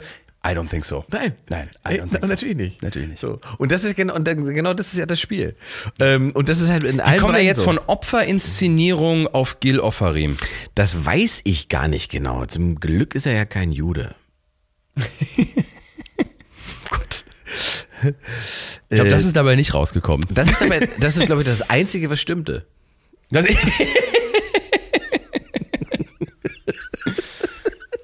Haben wir ja auch schon lange und breit wir gesprochen. Man muss äh, Gil Offarim verzeihen, weil eine Entschuldigung muss für irgendwas wert sein. Kam übrigens gut an. Habe ich, äh, Echt, ja? hab ich drei Kommentare bekommen im Spam-Ordner, ähm, ähm, dass sie das stark finden, dass wir das gesagt haben. Ja. Dass sie stark finden, äh, dass wir gesagt haben, äh, man muss Gil Oferim verzeihen können. Und nur im Verzeihen liegt sozusagen die Chance, damit richtig umzugehen. Ja. Und äh, das waren drei. Einer hat gesagt, das hast du nur gesagt, weil du willst, dass man dir verzeiht. Das fand ich auch geil. Auch das sehr war- stark, ja. Fand ich super. Ein Satz. Ich, ich muss öfter meinen Spam-Ordner gucken, ehrlich. Ich wusste nicht, also wenn die Leute mir nicht folgen, Ja. aber den äh, sozusagen kommentieren, wenn ich was teile, dann landen die immer alle im, im Spam. Ach, geil. Ja, guck mal rein. Das war ein sehr guter Satz. Eigentlich verzeih ich nur, weil. Du Äh, willst, dass ja, man dass man- verzeiht. dass man mir verzeiht, ja, dass man gut. dir verzeiht. Ja, oder das ist ja auch der Grund, ne? Ich meine, eine Hand anzubieten ist ja. Oder? Man, man bleibt einfach in einem selbst auferlegten, kreierten Krieg. Es ist, äh, Das, ja, wobei man ja, wie du es neulich ja auch schon gesagt hast, eben einfach auch einfach aufhören kann, sich selbst als das zu sehen, was medial konstruiert ist. ja, auch das, Das ist, wahr. das ist sozusagen die eigentliche Befreiung. So. Wie, wie, wie lange waren wir jetzt? Wo sind wir jetzt? Ja, ist ja auch ein bisschen, ist ja auch Weihnachten. Weihnachten, da kann man schon der eine Stunde 40 machen, Mensch. Ja, ist ja, ist noch die, Ju die Jugendwörter durchgehen. Oder hast du da noch irgendwas auf dem Zettel, was. Ach, was, das sind Jugendwörter, das habe ich überhaupt nicht mehr gecheckt. Ich dachte, das ist der Drucker kaputt. Ja, da hat jemand die, äh, die Tastatur geboxt. Ah, das ist ja geil. Also bei den Jugendwörtern muss ich eine, äh, sagen. wie heißt die Tages Tagesschausprecherin?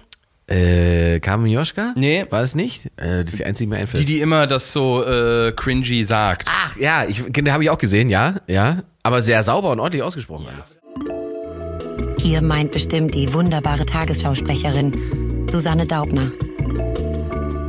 Ja, aber das ist ein Jahr witzig gewesen, als sie so YOLO, cringe. Das war einmal und jetzt das Immer. so zu reproduzieren, wenn die Tagesschau anfängt, Memes zu produzieren, Alter, das ist so Na, dann weißt du doch, um was es geht. Reichweite, Oh. Clickbait und so weiter. Und die müssen halt, die müssen halt da mitspielen. Das ist immer wieder bei dem Punkt. Natürlich, niemand braucht Memes von der Tagesschau Das war eigentlich. bei der 1 Live Krone war das so der, der Cold Opener, da hat die dann, dann da mit der Moderatorin Ja. telefoniert und die haben dann über diese Cringe und was. Oh Gott, ey. Hab ich nie gesehen. Gott. Werde ich nicht mehr eingeladen, seit ich bei 1 Live nicht mehr arbeite. Ist es so? Ja. Ich äh, wurde nicht nur nicht eingeladen, ich wurde sogar wieder ausgeladen. Das war aber schon auch zwei Jahre her. Ach, geil. Ja. So, also was haben wir, müssen wir die Jugendwörter eigentlich nicht? Ist Ach das komm, ja, das ist Sind die denn jemals, waren das jemals wirklich Jugendwörter? Sind das nicht irgendwie, was, wie werden die ermittelt? Ich, Wer kommt da und sagt, der, der Langenscheid. geht Langenscheid Ja, ja, und das wird dann gewählt. in Das ist- Neukölln das ist auf dem Schulhof mit einer Schussweste und sagt, demokratisch. Demokratisch gewählt, ja klar. von und wem? Kindern. Shish, weiß ich nicht, ob. mach mich doch nicht an. Legen die Fragebögen in der Shisha-Bar Was ist, aus? oder was ist, was ist das Jugendwort des Jahres 2023? Krisenmodus, oder? Nee. ich weiß es nicht. Was ist es Das denn? war das Wort des Jahres. Goofy. Goofy, Goofy. richtig. Goofy ist es. Goofy. Ja, also Jugendwort 23, Goofy war doch, äh, ja, bei Mickey Mouse. Kannst du gut nachmachen. Gu- Ja. Ja. Was ich ja sehr früh, äh, und da hat mein Vater gesagt, der Junge ist schlau, äh, festgestellt habe, ähm, da habe ich meinen Vater mich gefragt, warum geht eigentlich der Hund mit dem Hund an der Leine? Goofy und Pluto. Goofy und Pluto. Ja. Was ist das für eine Abstufung? Warum ist Goofy sozusagen ein menschenähnlicher Hund und Pluto ein Hund? Das stimmt, ja. Nie drüber nachgedacht. Das ist Philosophie. Ist Das, gut. oder auch Drogen. Weiß man nicht genau. Warum hat eigentlich eine Maus einen Hund? Also ja auch bei Donald Duck, der keine Hose anhat. Ja. Aber wenn er duscht, Baden ist ein geht, Handtuch, zieht er- ein Handtuch. Ja, und eine Badehose zieht er an, wenn, Ja, er, richtig. wenn er ins Wasser geht. Ja, stimmt. Das ist ja auch an Thanksgiving, essen Tick, Trick und Track auch Ente. Ah, oh. Das lustige Taschenbuch. Das, ja. Das, hm. Eine Sache haben wir vergessen. Die ist eigentlich die ganze U-Boot zur Titanic-Nummer. Das, das ist einfach. Ich warte auf den Film von James Cameron, weißt du das? Nee, ich glaube, das wird, äh, das wird leider so ein Netflix-Thema. Meinst du? Ja, und dann werden die da irgendwie ein schwules Pärchen und so einen Transmenschen da noch einbauen. Das wird so eine total durchgewokte Kacke. Die. Nein. dann Ja, natürlich. Aber man kann in der Netflix, dann würden die ja eine Serie draus machen. Das aber ja geht ja nicht. Das ist ja, das Drama ist ja. Das ist ein Film. Das ist ein Film. Kurzer Film, ja. Das ist kurzer Film, ja. Das ist diese und aber dieser Ein Kammerspiel. im Prinzip, oder? Ja. Also das es könnte ein Tarantino sein. Also Samuel Jackson. Ja, aber dann würden sich alle abballern, bevor. Ja, na klar. Naja, gut, wir wissen ja nicht, was in den letzten. Richtig. Ja, ja. Wir Ja, ja. wissen ja nicht, was da passiert ist. Samuel Jackson würde einfach alle anderen aufessen. Zum Schluss. Einfach, ja. Dun, dun, dun. Das wäre doch geil. Tarantino verfilmt die äh, U-Boot Titanic Nummer. Da würde es auch einfach Sinn machen, dass man so, so mit, mit so einem U-Boot, äh, mit so einem Joystick Controller, da würde keiner mehr sagen, das ist ja unrealistisch. Wir wissen ja, dass es passiert ist. Aber wenn man das vorher erzählt hätte, ne? Wenn das vorher jemand zu dir gesagt hat, ey, weißt du, was unser Businesskonzept ist? Ja, ja, wir fahren. Wir haben so ein kleines blecherne, so eine kleine Blechdose, die wir mit einem Xbox-Controller steuern. Das bieten wir so Millionären an, Milliardären. Milliardären sogar. an und die drücken irgendwie 500.000 Euro pro Fahrt ab, pro Kopf. Und dann fahren wir zu vier zur Titanic runter und machen ein paar Fotos. Da würde doch niemand sitzen da und denkt, das ist eine Bombenidee, das wird richtig laufen. Wie tief ist die Titanic eigentlich? Wie tief die gesunken ist? Ja. Also tiefer als 4000 Meter, weil bis 4000 Meter hatte das U-Boot ja eine Genehmigung. Tiefer als 4000 Meter. Ja, Susi, wie tief Liegt die Titanic? liegt die Titanic? Das Wrack der Titanic liegt rund 690 Kilometer vor der Küste Neufundlands in circa 3800 Metern Tiefe. Die liegt 3000, die ah, Titanic ist 3800 Meter tief. Dann hat das U-Boot bis 2000 Meter eine Genehmigung gehabt. Das war ja, Achso, die konnten nicht ganz runter. die durfte eigentlich nicht darunter. Ah. Aber die sind ja trotzdem jedes Mal runtergetaucht. Das ist ja der Grund gewesen, warum der Verschleiß so hoch war, dass das nicht mehr funktioniert Ach, haben die das schon mehrfach gemacht? Gab's Ah, ich dachte, es wäre die Jungfernfahrt gewesen. Nee, nee, nee. Die sind mehrfach. Und es ist ja ein paar, ein paar Mal gut gegangen. Manchmal gab es Probleme, sind sie wieder aufgetaucht. Aber nie hat einer gedacht, dass es vielleicht nicht so schlau ist, da runter zu, zu tauchen. Komplett. Und man dachte also, was war der Typ, der Druck zu hoch und dann Ja, implodiert? innerhalb von Sekunden. Weil der Horror, deswegen hat das so gut medial funktioniert. Der Horror war ja, dass alle gedacht haben, die sind verloren gegangen, die sind da drin gefangen und schwimmen irgendwo im Atlantik. Ja, und kommen nicht mehr hoch. kommen oder? nicht hoch oder kommen nicht raus, weil selbst, das war ja die Erklärung, selbst wenn das Boot aufsteigt, hatte das ja von innen keine Möglichkeit geöffnet zu werden. Das war ja noch der nächste Wahnsinn. Du musstest es von außen aufmachen. Ah, okay. Also es war so ein bisschen die, der Wettlauf gegen die Zeit, in Genau. Anführungsstriche. Genau. Gegen, ja, und, ja, okay. und das war, glaube ich, warum alle diese Aufmerksamkeit. Dabei haben aber die, äh, die US, ich weiß gar nicht, wer, US Navy und so weiter, die haben, glaube ich, relativ schnell gesagt, nee, die sind einfach, das ist einfach Bomben gemacht, die sind einfach weg. Da ist nichts mehr, so muss man sagen. Aber es ist auch, auch wirklich gruselig, ne? So am Atlantik und so. Was, ich habe das ja auf dem Schiff gemerkt. Ich war ja Kreuzfahrt dieses Jahr Ja. und musste ja wirklich, ohne, ohne jetzt mal ohne Ironie, an Daniel Kübeck denken. Und habe festgestellt, was das für ein unfassbar hartes Ende für dich selber ist. Zu entscheiden, Ich steige jetzt hier ich ab. steig hier hinten ab. Und ich stand hinten ja, am, am Heck von diesem Schiff und dies, das Ding ist ja riesig, ne? Ja. Und du guckst auf diesen dunklen Atlantik, das kalte Meer, du hörst die Wellen, das Wasser rauschen, du siehst, wie schnell dieses Schiff fährt. Und ich überlege mir, wenn ich jetzt springe, bis das einer merkt, das, du hast gar keine Chance. Ja, ja. Und, und es ist furchtbar, du ersäufst einfach einsam als gescheitertster Mensch der Welt alleine im Atlantik. Wenn du Glück hast, bist du vielleicht schon ohnmächtig oder tot, weil du unten irgendwie aufschlägst. Ja, ich wollte gerade sagen, das, das würde mich jetzt so interessieren. Wie ist da die Chronologie des, dein Körper trifft das Wasser und dann wie lange dauert das, bis du, ich, ich, ich, es ist, ich hoffe nicht lang. ich, ich hoffe auch nicht lang, Alter, wirklich, weil das Thema ja einfach dann ist, ne, du, du, wenn du so aufschlägst, dass du dir irgendwas brichst, dann bist du ja nicht tot. Dann suppst du da noch rum und siehst noch, wie die wegfahren und hörst noch die Kapelle spielen. Äh, so. Fein, lieber Ingmar. So ein Sprung von einem Kreuzfahrtschiff ist wirklich nicht zu empfehlen. Bei einem Sprung aus 20 oder 30 Metern Höhe ist die Wahrscheinlichkeit auf Knochenbrüche oder innere Verletzungen recht hoch. Der Vorteil an sehr kaltem Wasser ist allerdings, dass der Körper alle Funktionen, inklusive des Gehirns, sehr schnell minimiert und Geist und Körper in eine Art Schockstarre verfällt. Gerettete Personen aus einer solchen Gefahr können sich meist an nichts erinnern, was den wunderbaren Schluss zulässt, dass man sein Ende wahrscheinlich gar nicht mitbekommt. Ahoi. Und dann habe ich nämlich noch etwas Interessantes festgestellt. Als ich auf meinen Balkon gegangen bin in meiner Kabine und das Fenster aufgemacht habe und nachts auf dieses Meer geguckt habe, hatte ich, und du wirst mich für irre halten, aber ich hatte das Gefühl, das Meer sagt mir sozusagen, komm zu mir. So eine Art von spricht zu dir. Das Wasser will, dass du kommst. Und da habe ich meine äh, Esoterik-Freundin gefragt. Die hat natürlich gesagt, ja, ist ja logisch. Du bist ja 80% Wasser. Wow, deswegen legen wir uns auch an den Strand, deswegen bauen wir Städte an Flüssen. Man sagt ja, der, des Handels wegen, aber wir haben eine Aber das Anziehung zum Wasser, Ja. das stimmt schon. Ja. Das war total irre. Wasser das, zieht Also anders. dieses Gefühl war total irre. Das hat mir richtig Angst gemacht, weil ich habe erst gedacht, ich bilde mir, ich habe mir das schon eingebildet, aber Ja. ich habe gedacht, das ist sozusagen so ein einmaliger Moment. Aber ich habe jeden Abend, wenn ich in die Kabine gegangen bin und diese Fenster nochmal aufgemacht habe, um aufs Wasser zu gucken, habe ich das Gefühl, du gehst jetzt noch einen Schritt vor, du gehst jetzt noch bis zur, zur Railing, jetzt Ja. guckst noch ins Wasser. Wie wäre das, wenn man jetzt springt? Willst du nicht doch springen? Ich denke, was redest du denn da in deinem Kopf? Bruce, Bruce Lee hat auch immer gesagt, be water, my friend. Ja, aber richtig. Das fand ich abgefahren. Also das Gefühl fand ich richtig abgefahren. Und das hatte ich wirklich, die ersten drei Tage hatte ich das. Das war richtig crazy. Gut, dass du noch hier bist. Gut, dass du nicht Ich kann ja schwimmen. den, ja, weiß nicht, ob dir das Das hätte nicht gereicht. groß geholfen hätte. Das hätte gar nicht gereicht. Also das ist auch eine meiner Albträume. Ne? Ersaufen ist auch wirklich, also nicht saufen, sondern er- Hm, ja. ertrinken, muss man ja sagen. Tja. Das ist aber wirklich weihnachtlich, wirklich. wirklich alles. Alter, was wir. guten Alter, Rutsch Na- und wir sehen uns jetzt hier nächstes Jahr und hören uns nächstes Jahr wieder. Oh, Antisemitismus, Selbstmord im Wasser. Gibt's denn, komm, gute Themen des Jahres? ähm, du, kommen wir da irgendwie positiv raus?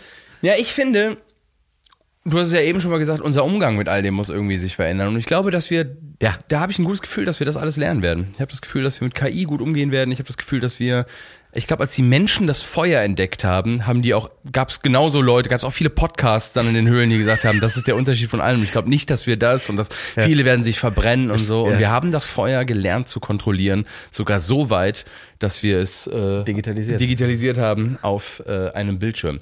Also die Naturgewalten, ob sie Feuer, Wind, Erde, Wasser, Internet, die Erfindung der Waffe oder die Erfindung des Penicillin, was dafür sorgt, dass wir einfach viel zu viele Menschen auf der Erde sind. Ja. Wir haben es alles irgendwie dann doch hingekriegt. Ja, dann lass mich auch noch einen positiven Gedanken rein. Ich habe gelernt, dass wir alle sechs Monate unser Wissen über Krebs verdoppeln. Und das finde ich auch eine schöne Erkenntnis. Ja, ich meine, BioNTech ist ja auch kurz davor. Impfungen und so weiter. Ja, Impfung ja. für Krebs. Ja, Es leben mittlerweile in, äh, in Deutschland leben mehr Menschen mit Prostatakrebs als dran sterben zum Beispiel. Weil ähm, früher war das ja, wenn es zu spät war, auch Todesurteil. Ja. Jetzt ist es so, dass die ganz viele so eingelevelt werden, dass sie damit ganz entspannt in Anführungszeichen leben können. Und es geht nur noch darum, dass man die quasi so lange am Leben hält, bis man eine Variante hat, das zu heilen. Und es ist bei ganz vielen so, dass die und die Chemotherapien so eingestellt werden, dass sie sozusagen nicht mehr als die härteste Keule kommen, wo nicht klar ist, ob du die an der Chemo stirbst Ja, oder ja, am ja. Krebs, sondern versucht wird, der Krebs so einzuleveln, dass du möglichst lange lebst, weil man einfach davon ausgeht, dass in den nächsten ein bis zwei Jahren irgendwas passiert oder äh, erf- erfunden oder erforscht wird, wo man dir dann wieder helfen kann. Und das finde ich eigentlich einen schönen, tröstlichen Gedanken. Ja, also nur wenn man am Arsch ist, Ist man nicht am Arsch. ist man noch lange nicht ganz am Arsch. In dem Sinne, mein Lieber. Ja, frohe Weihnachten. Frohes ne? Fest noch und Ja, äh, guten Rutsch. Und lass dich nicht verarschen von den äh, Leuten, die da deine Kultur kaputt machen wollen, ne? die da invasiv in deiner Familie, deiner Schwester gekommen sind. Da hab ich, das, das, das Halt da die Front hoch, Mann. ich machen. Der, der Ostdeutsche wird sich durchsetzen. Du weißt doch, wir gehen noch demonstrieren mal gleich, wenn was ist. Ja, gut. Gehen wir auf die Straße. Also, frohes Fest. Frohes Fest. Bleibt wie ihr seid, aber verändert euch. Bis dann. Das eben Gehörte spiegelt ausschließlich die Privatmeinung der beiden Protagonisten wider. Genannte vermeintlich wissenschaftliche Fakten und Theorien sind wie immer schlampig zusammengegoogelt und haben keinerlei Anspruch auf Richtigkeit. Wenn ihr Ideen zur Rettung der Welt habt oder tolle Fragen, die Luke und Ingmar in einer der nächsten Folgen besprechen sollen, dann schickt eine E-Mail an post@2live.club. Ich wiederhole, post@2live.club. Post wie Post, 2 wie die Ziffer nach 1 und Club mit C. 2 Live ist eine Produktion der Ponywurst Production. Redaktion und Moderation Luke Mockridge und Ingmar Stadelmann. Produktion Andreas Loff.